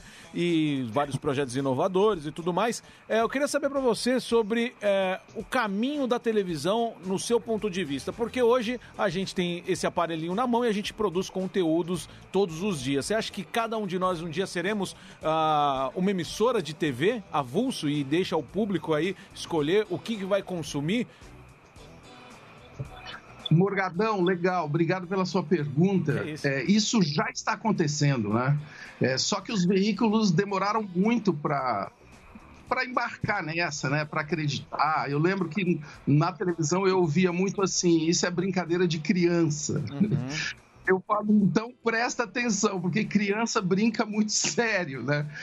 Então, essa revolução é algo que já vem rolando há pelo menos 20 anos, né? Eu lembro que eu fiz uma transmissão por internet quando eu estava no Vitrine, na TV Cultura, na Olimpíada de Sydney, Emílio. Veja isso, em 2000. então, faz muito tempo. Só que a televisão ficou, ah, eu creio, né? Eu, eu, Eu falo isso com muita dor, inclusive. A televisão ficou muito acomodada por estar, enfim, na liderança, com tanto dinheiro. Às vezes o dinheiro deixa a gente numa posição muito confortável e a gente perde, perde as oportunidades. Boa. Otávio, a gente brincou aqui, você é meu vizinho, na verdade, mais do meu sogro, lá de São Bento de Sapucaí. Eu acompanho você, que eu adoro seu trabalho na rede social, você está plantando mamão. Você cansou da sociedade, agora você virou um homem rural. Qual o motivo que você se conectou tanto com a natureza nesta pandemia? Agora é pouco. Você tá espiando, né? Você tá dando a espia, né? É. Ô, Dani, ô, Dani, é o seguinte, é, isso pode parecer brincadeira, mas na pandemia eu fiquei, eu fiquei como todo mundo, né? Chegou, chegou uma hora que eu fiquei tão empapuçado, né, de estar dentro de casa. E aqui em cima desse estúdio tem uma, um teto verde, que eu nunca tinha dado valor, entendeu? Aquele teto verde, sabe? Uhum, que capta chuva e. E, mas era um negócio que um paisagista tinha feito que eu nunca tinha me ligado. Aí eu peguei e fiz uma, um canteiro, fiz uma horta. E nasceram coisas. Emílio, você não acredita, as plantas. As plantas a gente é capaz- nascem. A gente é capaz de plantar. Aí fiquei encantado com aquilo. Vocês sabem que eu sou do interior, né? Eu sou de Tuverável. Eu, a minha infância foi, foi ligada à fazenda, à roça braba mesmo comecei a plantar, já temos cinco canteiros aqui. Esse mamão que você falou é um canteiro que eu fiz na casa dos meus pais, em Ituverava. E tem, obviamente, as plantas mu- muito poderosas da Serra da Mantiqueira, como você falou aí. Mas, Taz, eu devo dizer que eu também. Eu gosto da natureza. Você é um Eu- plantador. Ah, plantei Planta muita mandioca. coisa. Plantei mandioca, plantei. Sim. Quer fazer piadinha, faz. Mas o que acontece? É uma humilhação. O quê? Você cultivar o próprio alimento. O bom é você ir no pão de açúcar. Aquele morango que aquele parece um tomate abacate. desse tamanho. Você planta. Tomatão. O tomate é um tomate. Transgênico. pequeno. Tem pouco hormônio. Um tomate triste. com cereja. Uma cenoura pequena. Então eu Tomate falo, caqui. é melhor o pão de açúcar. Você tá equivocado. grande Você não sabe como E tá as abandonei. Você faz o tomate- Abandonei. Você está Ah. equivocado. Permita discordar, caro Emílio. Eu quero fazer agora aqui um desafio ao pão de açúcar. Do quê? Duvido, duvido, eu tô falando sério, que tem uma couve melhor do que a que eu produzo. É um desafio. desafio. Vai lá no arroba roceiro urbano, já que o Zuckerman me entregou. Eu fiz esse arroba totalmente de zoeira e agora pronto. As Não, é pessoas muito estão. Não, não, Eu- não, não, eu- não concordo. Eu acho que tem uma inteligência Não concordo, por trás eu disso. Não concordo. Você não, é que você não viu. Eu Vai, não roceiro con- urbano. Não, Se você não vê o concordo. tamanho do abacate do Tasso, e eu não tô tem, falando, não e eu não tô falando dele de nada, sunga. Nada se compara, nada se compara. Nada se compara A berinja do Tasso você não viu. Brilha essa berinjela, mais que a careca. É Tem não, bonito. não Eu tem. acho que por trás disso também foi uma habilidade sua, psicológica, de sair da rede social, do Twitter, onde as pessoas estavam te enchendo muito a sua sacola e você viu a galera queimar a cabeça e falou, cara, não vou mais participar desse jogo. Tem isso também, Tasso? Tem isso, mas eu não saí do jogo, né? Eu continuo nas redes, mas de um outro jeito, sabia? Como é? O Emílio pode achar que é viadagem Tá. aqui. Ah, vamos lá. Ele pode estar com a razão. Passa o tutorial. Está- Mas, Emílio, depois que eu comecei a plantar, assim, camomila, você entendeu? Sim. Ervas finas. É, o meu próprio capim-limão. Sim. Eu tenho um excelente chá de capim aqui, capim santo, Emílio, quando você vier tomar um drink aqui comigo. E isso muda, cara. Isso muda o jeito que você para de perder tempo com aquelas debatezinhos é, que não vale a pena. Agora, eu tô no Twitter, eu participei da manifestação virtualmente no sábado, foi lindo, achei muito bacana é, essas manifestações que a gente teve aí pelo Brasil, por exemplo. É, e não fujo do debate. Agora, eu não perco mais tempo com gente que só quer ver um lado da moeda. Isso, tanto de um lado quanto de outro, viu, Emílio? Isso eu Agora, o Zuckerman. Sim, mas a classe artística tá nesse meio, né? Você deve ter acompanhado a Juliana Paz, que todo mundo apontou o dedo na cara dela e depois ela fez um vídeo se pronunciando. O que, que você acha de quem não tá de nenhum dos lados? Qual lado que você tá, Marcelo Tass? Eu, olha, eu tô às vezes de um lado, às vezes de outro, menos, menos deste governo. Este governo, para mim, ele é desumano, é desumanidade, o que eu tô vendo aí. Então, esse daí eu nunca convergi com ele. Agora, até algumas partes da oposição, algumas partes dos liberais, que vocês gostam muito, dos conservadores, eu gosto muito de alguns pensamentos, como, por exemplo, a privatização, que é uma coisa que esse governo não fez, né? infelizmente, é, reforma administrativa, imposto, né, Emílio? O que a gente paga de imposto no Brasil havia uma expectativa que esse governo fizesse alguma coisa, não fez nada, nem isso. Sem falar no crime sanitário, mas enfim. Aí a gente já pode entrar num debate mais quente Tá, também. Samidana, aqui eu sei que você é um. Eu te vejo como um grande educador, sempre usou a comunicação para educar, desde acho que do início da sua carreira. E eu também tento, tenho essa preocupação. E aí, usando a frase do Marinho, o fato é que o Brasil não melhorou a educação. Não dá para falar que é culpa desse governo, nem do último, é uma culpa histórica. Há quem diga que foi um modelo que eu não tenho nem base para comentar, que foi aquele modelo do sócio Socioconstrutivismo. construtivismo do, do Paulo Freire. Eu, eu vejo os países e eu, isso me dói muito, né? Porque você você sabe que com, a- com os trabalhos remotos, daqui a pouco a gente vai estar competindo, independentemente de onde fisicamente cada um esteja, com indianos, com chineses e temos que eh, ficar para trás. Assim, como que você vê assim, onde erramos na educação? Como você disse, Sami, a gente erra há muito tempo. Aí é uma boa, é uma boa forma de olhar para essa questão sem polarização. Quer dizer, o descaso com a educação vem de muito tempo, histórico. Né? E aí, eh, eu creio que também a gente precisa tomar cuidado para não apontar o dedo para construtivismo, para Paulo Freire, para um monte de bobagem também, eh, que às vezes a gente está preso. Para mim, o descaso é com duas coisas muito claras: com o professor e com as crianças. O Brasil nunca cuidou bem dessas duas, duas categorias, vamos chamar assim. É muito simples, sabe? Então, antes da pandemia, é, em 2019, eu participei de uma conferência na Finlândia. Eu fui lá para aprender, achando que eu ia ter que olhar coisas muito difíceis de entender, complexas. Não. Eles cuidam disso, de crianças, de professores. É bem arroz com feijão, não é? São aquelas escolas do outro planeta, cheias de equipamento tecnológico. Valorizar professor e as crianças, principalmente elas, né? Que estão largadas aí no, no Brasil. Cada É vez mais. A sociedade brasileira não, não, não, não gosta de vulneráveis, velho, crianças, sabe? não, não, Não dá, não, não é Exato. governo, é a própria sociedade não dá muita, muita trela, não. Os velhos, os velhos também. Os velhos, as Vamos crianças. Não tem É, o vai. Corinthians. Aqui é vai Etarismo. Corinthians, vai Corinthians. Vamos nos defender, mas eu quero dizer que você está muito bem. Tá bem. Eu? Muito gostoso, muito bonito. Tô nada, bicho. Dá vontade de abraçar. Tô nada, não. Essa japona Oi. que você está Japona. Dá uma tostada. Essa japona, minha mãe. Minha mãe que falava. Japona minha é mãe falava o seguinte: tá frio, leva, Leva a japona. japona. Ô, Taz, Japona da- Ô, Taz, Dona Sabrina, Kika. Eu vou contar agora.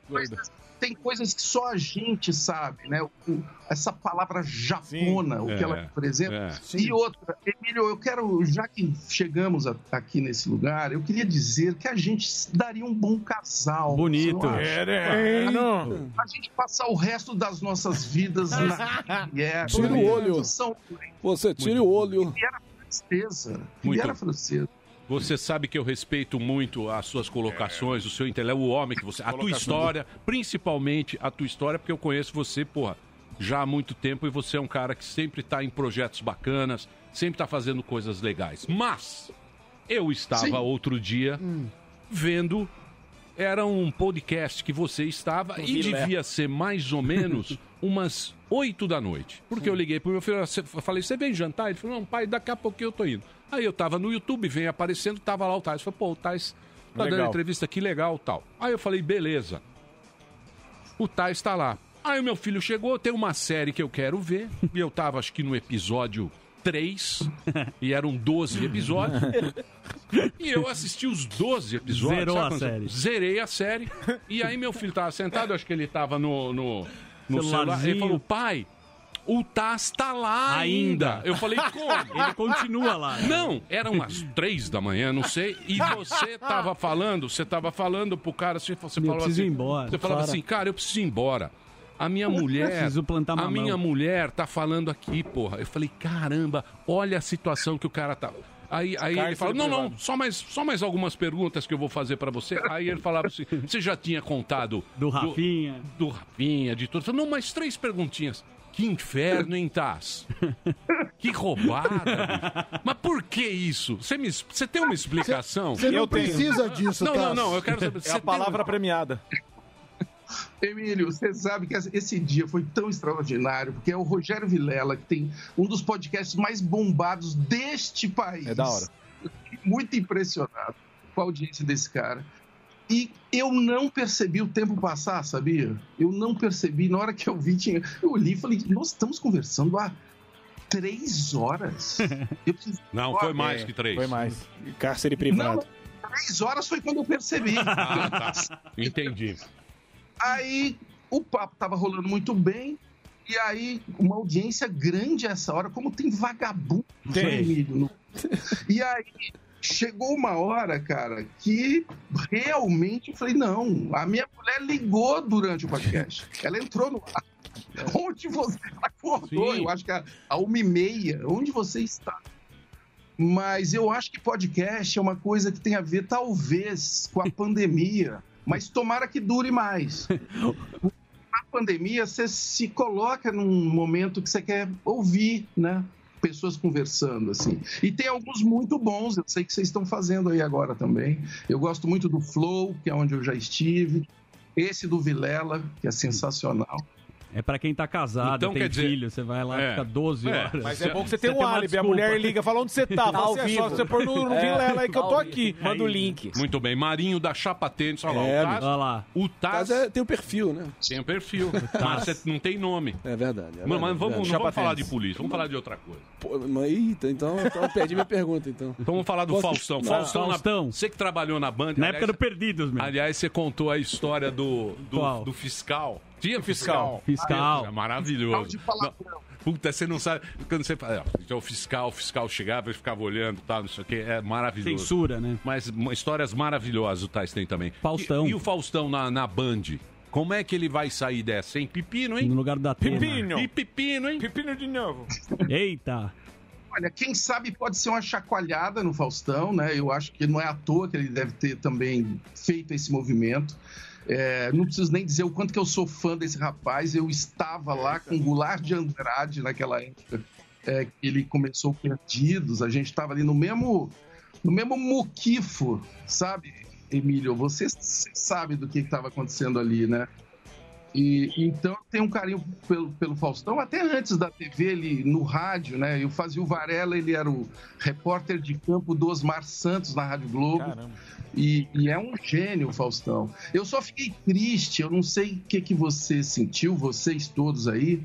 É, eu achei muito triste ele não poder se despedir, É. né? Total. É, depois de 32 anos, né? Eu, eu fiquei assim, nossa, que. Frieza. Eu acho que eu ficaria muito mal, sabe? Se isso acontecesse comigo.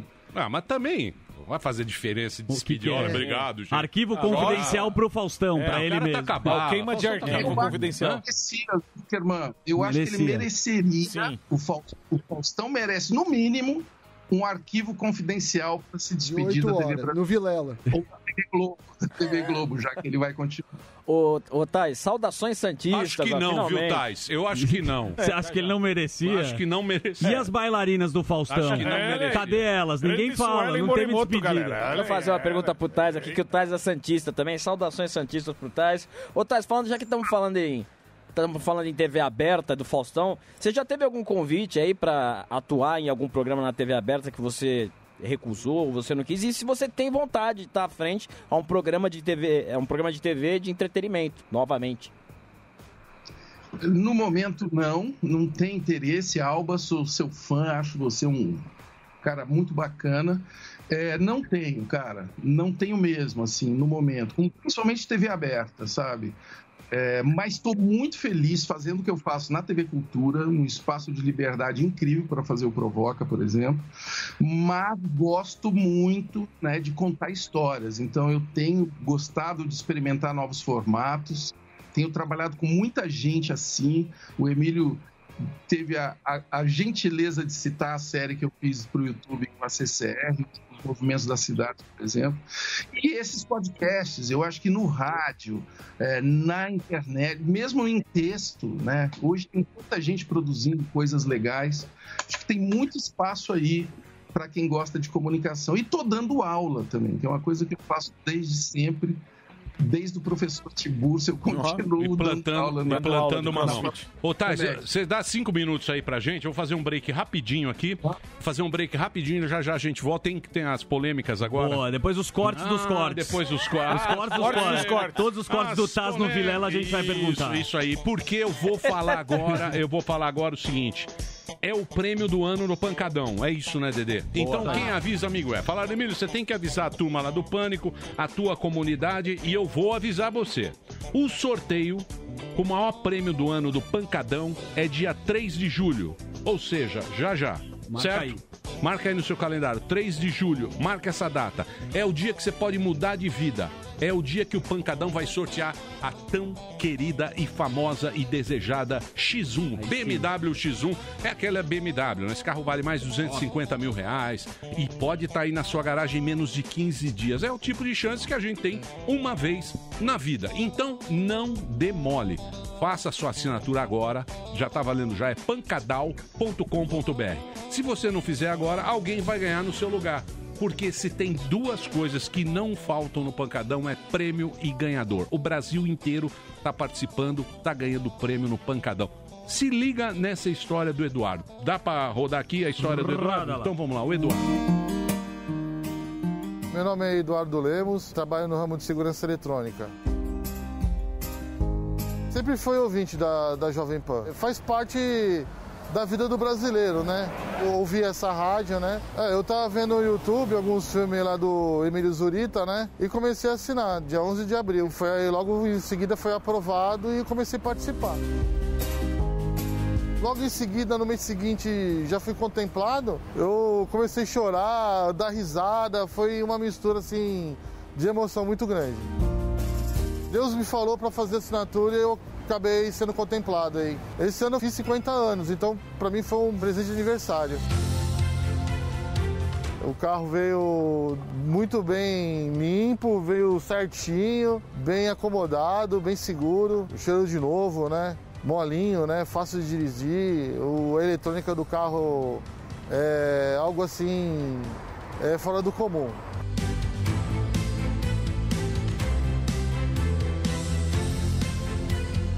Valeu, Jovem Pan! Valeu, pancadão de prêmios!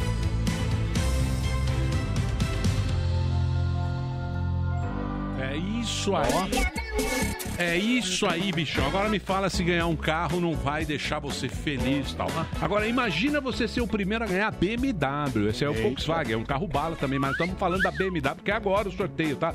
Banco de couro, farol de, farol, farol de LED, e aquele carro completão, tá? O maior prêmio do pancadão pode ser seu, são 66 centavos por dia. Fala aí se não vale a pena pagar isso, né? Você vai faturar um carro de 250 mil reais. Sorteio agora, dia 3 de julho, depois não reclama. Tô avisando. 250 mil reais, mais de 250 mil reais. Então entra agora no pancadão.com.br, você vai fazer sua assinatura, o sorteio da BMW e ainda tem, tem iPhone 11, tem o Virtus, que é aquele Volkswagen bacana também, tem Samsung Galaxy, tem um monte de TV de 50 polegadas, notebook, caixa JBL, são 60 prêmios toda semana. Toda semana tem esse prêmio e agora eu tô aqui incumbido de avisar vocês que no dia 3 vai estar rolando a BMW. Então corre lá, experimenta pancadão.com.br participa. Quem sabe você não fatura essa BMW? É pancadão.com.br. Todo dia uma pancada de prêmios pra você.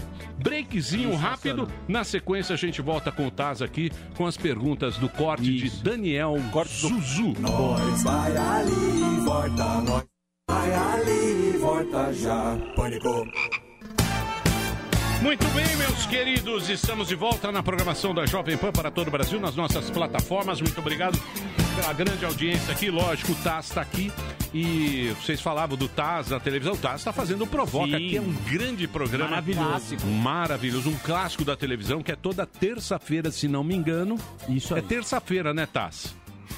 Outro dia eu tava. Toda terça, 10. Isso. É, amanhã vai estar a deputada Isa Pena, que foi assediada na frente das câmeras, Pessoal. falando coisas Isso. muito fortes. Isapena teve aqui na época da. Ela teve aqui Ah, várias, várias vezes. vezes, né? debates, Isso, sim. deputada estadual. Isapena teve aqui também, mas eu vi você com a Marisa Hort, os grandes nomes, e não dura cinco horas. Não. Por quê? Porque. Não, dura. Não. É dura muito porque- bem editado. Porque, é porque tem uma produção, então ele vai e faz as perguntas que Isso. realmente interessam. Então você não perde muito tempo da sua vida. Putz, A você fica lá uma. só coloca no ar, Emílio, os cortes. entendeu? Isso aí. Exatamente. Então, isso que eu queria perguntar. Eu, eu gosto de coisas editadas. Por exemplo, quando você compra um jornal impresso ou quando você entra em alguns portais, aquilo passou, um monte de informação passou por, por um editor que fez aquelas escolhas. Você acha que estamos num momento que as pessoas querem é, as informações em abundância, né? A gente tá falando podcasts duram quatro horas. Eu não tenho o menor saco para isso, nem para ser entrevistado. Quando eu fui no Flow, eu fiquei, eu falei, ó, uma hora e eu tinha compromissos mesmo, Walter duas personal. vezes. Não, mas, é, mas o que você acha que é uma tendência esse, essa não edição? Porque isso, isso acaba É um com o tempo das pessoas, né? Isso é uma tendência, viu, Sami? E, e eu creio que tem a ver, quer dizer, é legal entender até como que isso influenciou os podcasts que estão agora no Brasil. O principal deles é o Joe Rogan, né? Sim. Que é um podcast que dura duas horas no mínimo, e, e- mas ele entrevista o Elon Musk, ele entrevista uns atores. E. E, ele é um cara muito preparado, é engraçado, é uma entrevista cheia de conteúdo. Eu não acho ruim ter podcast que é puro, pura conversa, desde que também a conversa seja é, legal. Eu, aliás, Emílio, eu quero agradecer ao seu filho, né? Você falou que você ficou vendo uma série que ele ficou ouvindo, cara. Pô, É. Eu fico muito feliz de que ele tenha sido atraído por uma conversa longa. Eu acho bacana isso. Não, não acho ruim, sabe, Sami? Necessariamente o formato, tá certo? Eu acho, Agora, eu acho ruim, você tava meio bêbado. devo alcoolizado. Dizer. Você estava alcoolizado. Suadíssimo. Você começou a falar bobagens. Aí eu falei, puta, se ele começar a contar as histórias da Bastidores. Band, Fernando Meirelles. os bastidores Vai do ter CQC, problema. as histórias do Meirelles, Vai dar ruim. É Preta vai Gil, Preta Gil. ter problema. Vai dar problema. e fiquei torcendo pra acabar logo. E eu Pra não você- meio bêbado, meio tomando, né? Perna cruzada, muito Aí o amigão. cara- Aí o cara fala assim, Caetano Veloso. Tassi tirou a camisa no podcast. Aí, aí, aí o cara, aí o cara, aí o cara é meio paninho, ele é meio paninho, ele fala: "Não, mas me conta Fala essa baixo. história Oi. direito É. do Johnny Saad. Isso. Como é que você vai falar do Johnny Como é que foi que você queimou a rosca? É. Umas coisas horrorosas. Não é? eu vou te dizer, eu vou te dizer uma coisa. Eu sei por que, que você está criando essa fake news sobre a minha participação nesse podcast. Você temia que eu contasse aquilo. Não, não, não. Isso jamais. Histórias da granja. Não, deixa eu falar uma coisa Emílio pra Taz você. no karaokê. Taz, Histórias da mandioca. Você sabe, você sabe que as coisas acertadas no backstage por lá, Isso. Backstage por lá elas têm que ficar porque você é um profissional da comunicação Exatamente. e você sabe que a gente tem que se manter como profissionais. Agora esses caras vão lá e querem saber tudo. Tudo não, não- é claro. Não. Não, jamais. Eu concordo, eu concordo com você, Emílio. É. Tem, tem a ética do backstage.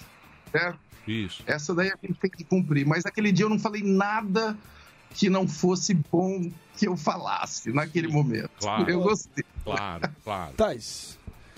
Fala, Tais, meu bom. Eu queria. Você há, de, há de convir comigo que nesse contexto pandêmico não há má aglomeração de direita e boa aglomeração de esquerda. Você está eximido de qualquer culpa porque você bem disse que participou virtualmente do ato. A esquerda estava dizendo que todos iam tomar as ruas usando a máscara PFF2, que assim estariam protegidos do vírus, distanciamento, mas a gente não viu distanciamento. E na figura, na presença sempre cativa e emblemática do Chico Buarque, ele usando aquela máscarazinha de flanela eh, que não protege tanto. Você acha que estrategicamente olhando adiante, tudo bem que política é um esporte de contato, a direita está é, sonoramente cagando para essas restrições e está tomando as ruas, então a esquerda meio que se sentiu impelida de também mostrar força, mas isso não, não perde força o discurso de respeito à, à vida que a esquerda tanto ostenta? Olha, Marinho, é, é legal a sua pergunta para esclarecer uma coisa, né? É, o que eu vi no sábado foram manifestações muito genuínas, as pessoas muito cuidadosas, inclusive com essa questão aí é, higiênica, né, da máscara e tudo mais, e diversa. Não era só um tipo de gente. Eram vários grupos de artistas, não era só a esquerda, como você está falando, eu discordo.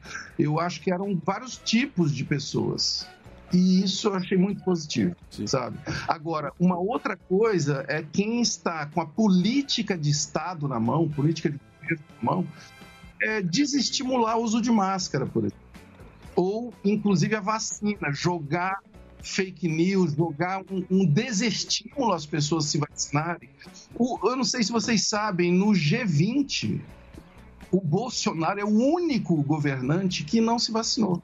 Vocês não acham que isso diz algo sobre uma diferença entre manifestações de motocicleta ridículas, com números superfaturados, e o que a gente viu no sábado? Vocês acham que não tem diferença?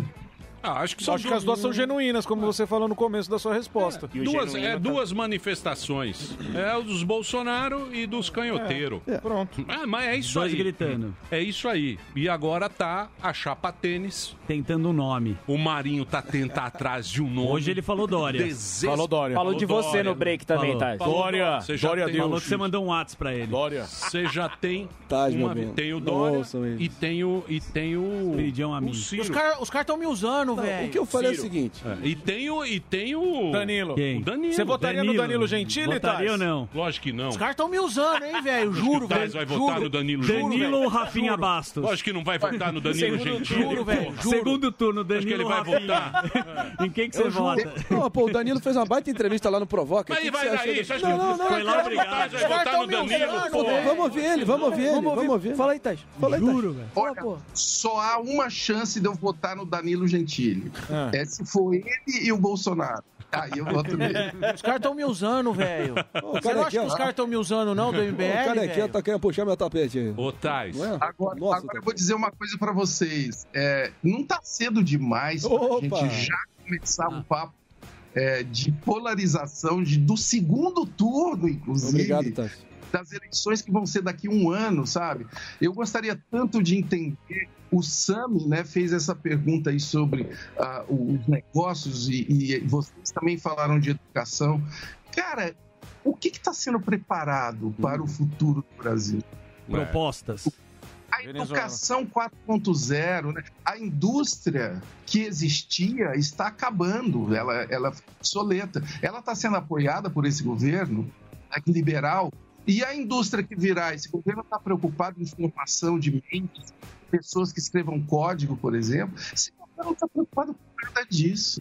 Eu acho isso muito triste. Eu acho que é mais por aí que a gente tinha que debater a política.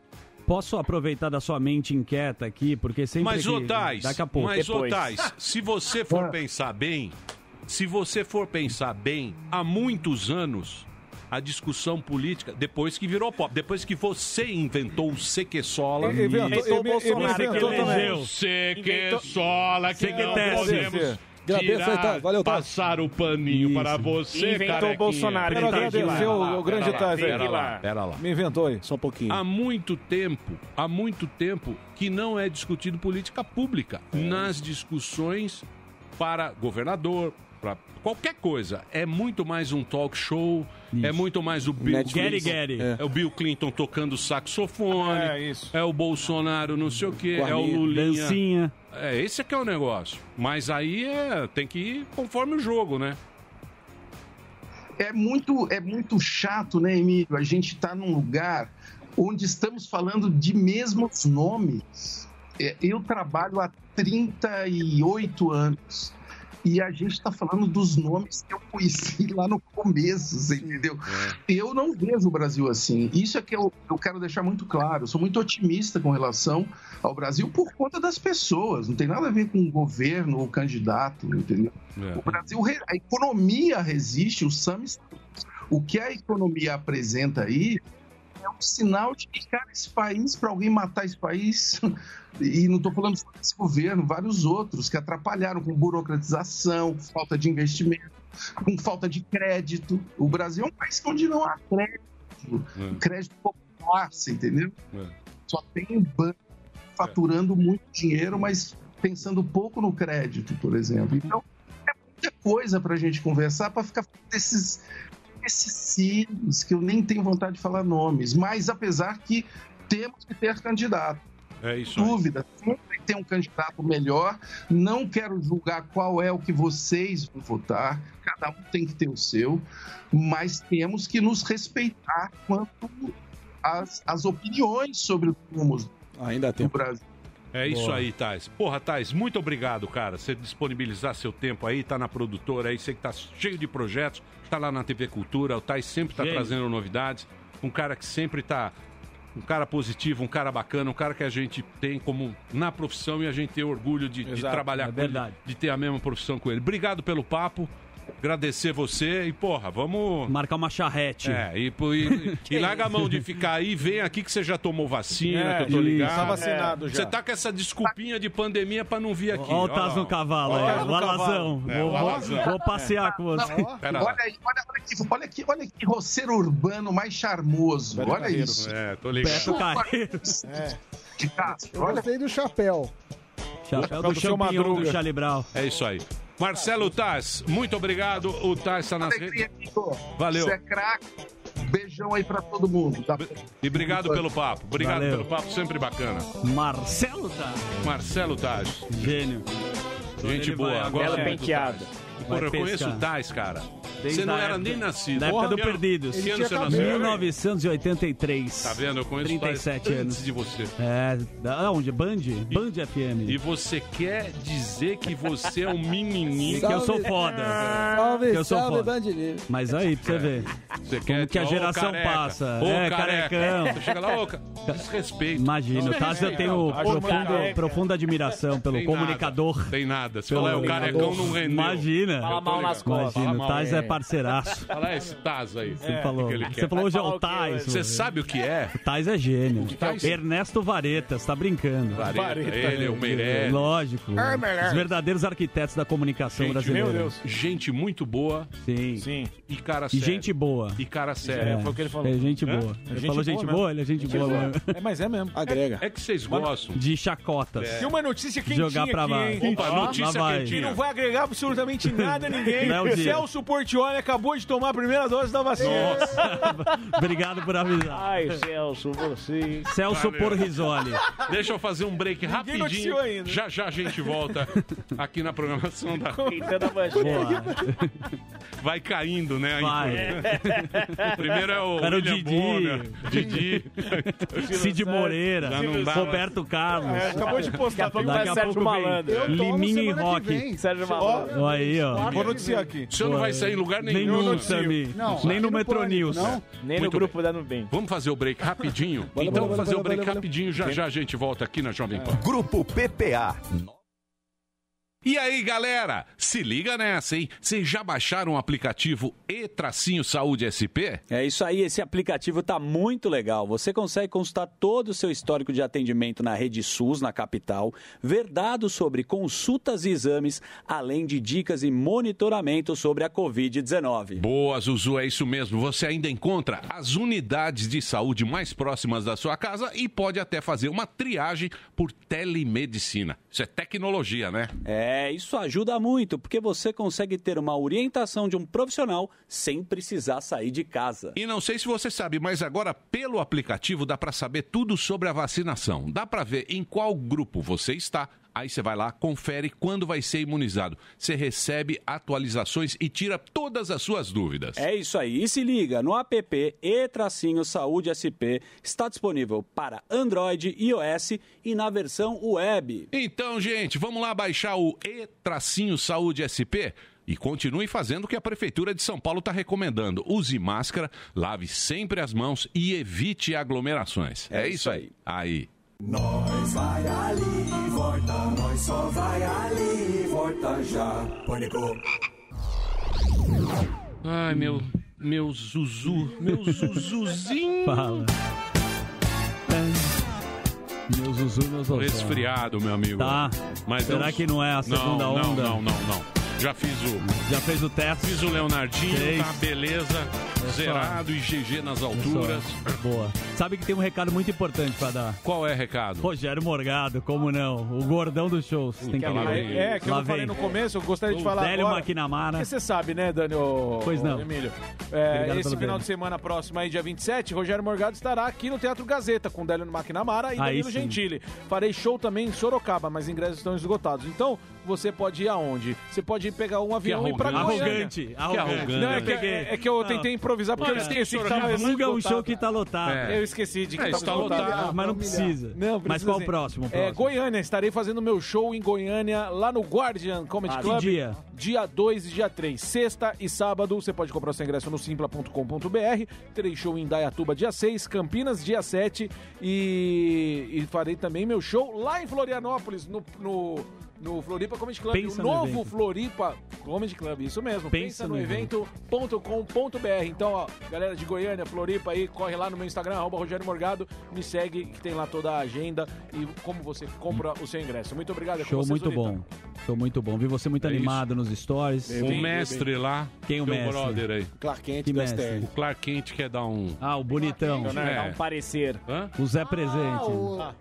Putz, não Eu não traz entendi presente. o que. Ele é do site, é isso? Ele tem um. O Sam me pegou ele de estagiário. Fica levantando informações. E a É, gente eu, eu, eu vou dizer uma coisa. Arroba STF em Foco no Instagram. Então, mas já há controvérsias. Por quê? A respeito do número de vocês. Reclamações, marca ele. Pera STF. lá. Filha da mãe. Espera lá um pouquinho. Deixa eu falar uma coisa. O seguidor já se retratou. Quem? O seguidor já se Você brigou com o cara? Não, Brigou. já, Brigou. já, Já tem- briga, briga, já briga. existe aqui, existe aqui controvérsias. Qual seria? Hum, Não sei. Quais? Não sei, não vou me Foi meter uma também. pesquisa aprofundada com a folha de pagamento de todos os funcionários da STF. Você tem certeza Então, disso? então vamos lá, meu querido doutor. Você quer da- distribuir o quê? O que, que você quer? É, é do, você quer fazer propaganda do site, não é isso? Não, quero te dar um... Não, mas é Olha propaganda. só. Pô, deu uma bolacha. pro Bolacha. cara. É, Pô, souvenirzinho. Legal. É o STF em foco, que é o que isso? Morgadão pediu dois, mas só tem Que é o quê? Não faz gracinha, não, Não, doutor. pode fazer gracinha. Fazer graça. Calma aí, você Calma traz os dados Morgadão quer corretos comer a aí. agenda. Sem graça. Calma o que aí, Caléu. É o que? STF em Foco é um site. É um perfil no Instagram que a gente analisa as decisões da STF, números e curiosidades. É. Tá bom. Entendi, mas vocês Tá o quê? tá Vocês, vocês metem o bedelho? Você é advogado. Decisão. decisão Mas parece o KLB. Pera lá. ó. Decisão, doutor. Decisão judicial é cumpra-se. É isso aí. Então, o que, que você vai ficar discutindo? Não. Cumpra-se. Muita gente não entende as decisões judiciais. Ah, você dá uma mais fácil. Ah, meus parabéns. trinchada. Então tá aí, ó. O, o, o site do, do pessoal. É bom, Sami? Você que trouxe aí. Ah, eu tô levant- Vou saber o que é. Não, Depois os que caras vêm brigar comigo. Não, é, tem muitos. Poucos seguidores. Confia no pai. Não, pouco, Poucos, poucos poucos. Menos que o. Linhagem Geek. Mas Só três meses. O que eu tenho meses, interesse é a gente isso. levantar questões que muitas vezes não chegam a público, como quanto custa, o que, que a Mas comparação qual é com o interesse do países. STF em Foco? Aí que tá. Aí É abrir a caixa Aí preta. que está. É a terceira via? Candidato. É a lava-toga do Instagram. Eu Lava nunca toba, sei, eu Eu já sei. entendi. O Sammy tava sem saco de fazer a pesquisa e chamou um cara competente pra fazer. Nossa, velho. Mas deixa eu agradecer. né? Obrigado, doutor. Como é que você Obrigado pelo desculpa? biscoito. Leonardo. Doutor Leonardo, muito obrigado aqui. Obrigado aqui pelo, pelo presente aqui. O doutor Clark Você Kent gostou? trouxe aqui uma agendinha bonitinha. Gasbuster. E o STF em foco não faz gracinha, não, gordão. Vamos começar a falar aqui. Vou começar a mostrar foto aqui. Não, não Isso, pode, publicamente. não pode, Vou, não pode, não vou pode, começar com não essa pode. conversinha aqui ainda nas minhas costas. Deixa Vou o- começar. os olhinhos de mel. Então, olhinhos de mel. Deixa os olhinhos de Segura mel. aí. Segura aí. Segura, Zé Colmeia. É, segura aí, Zé Comé. Não. Muito bem. Amanhã, ao meio-dia, estaremos de volta aqui na Jovem Pan. Espero que eu esteja melhor. Estou um pouco Vai tá constipado, para usar um termo bem ai, baitolinha. Estou constipado, doutor. Olha, amanhã, ao meio-dia, a gente está de volta aqui na programação da Jovem Pan. E olha, tudo de bom. Terminou! Terminou! Mas já terminou? Terminou! E eles não desistem! Já terminou! Vamos acabar!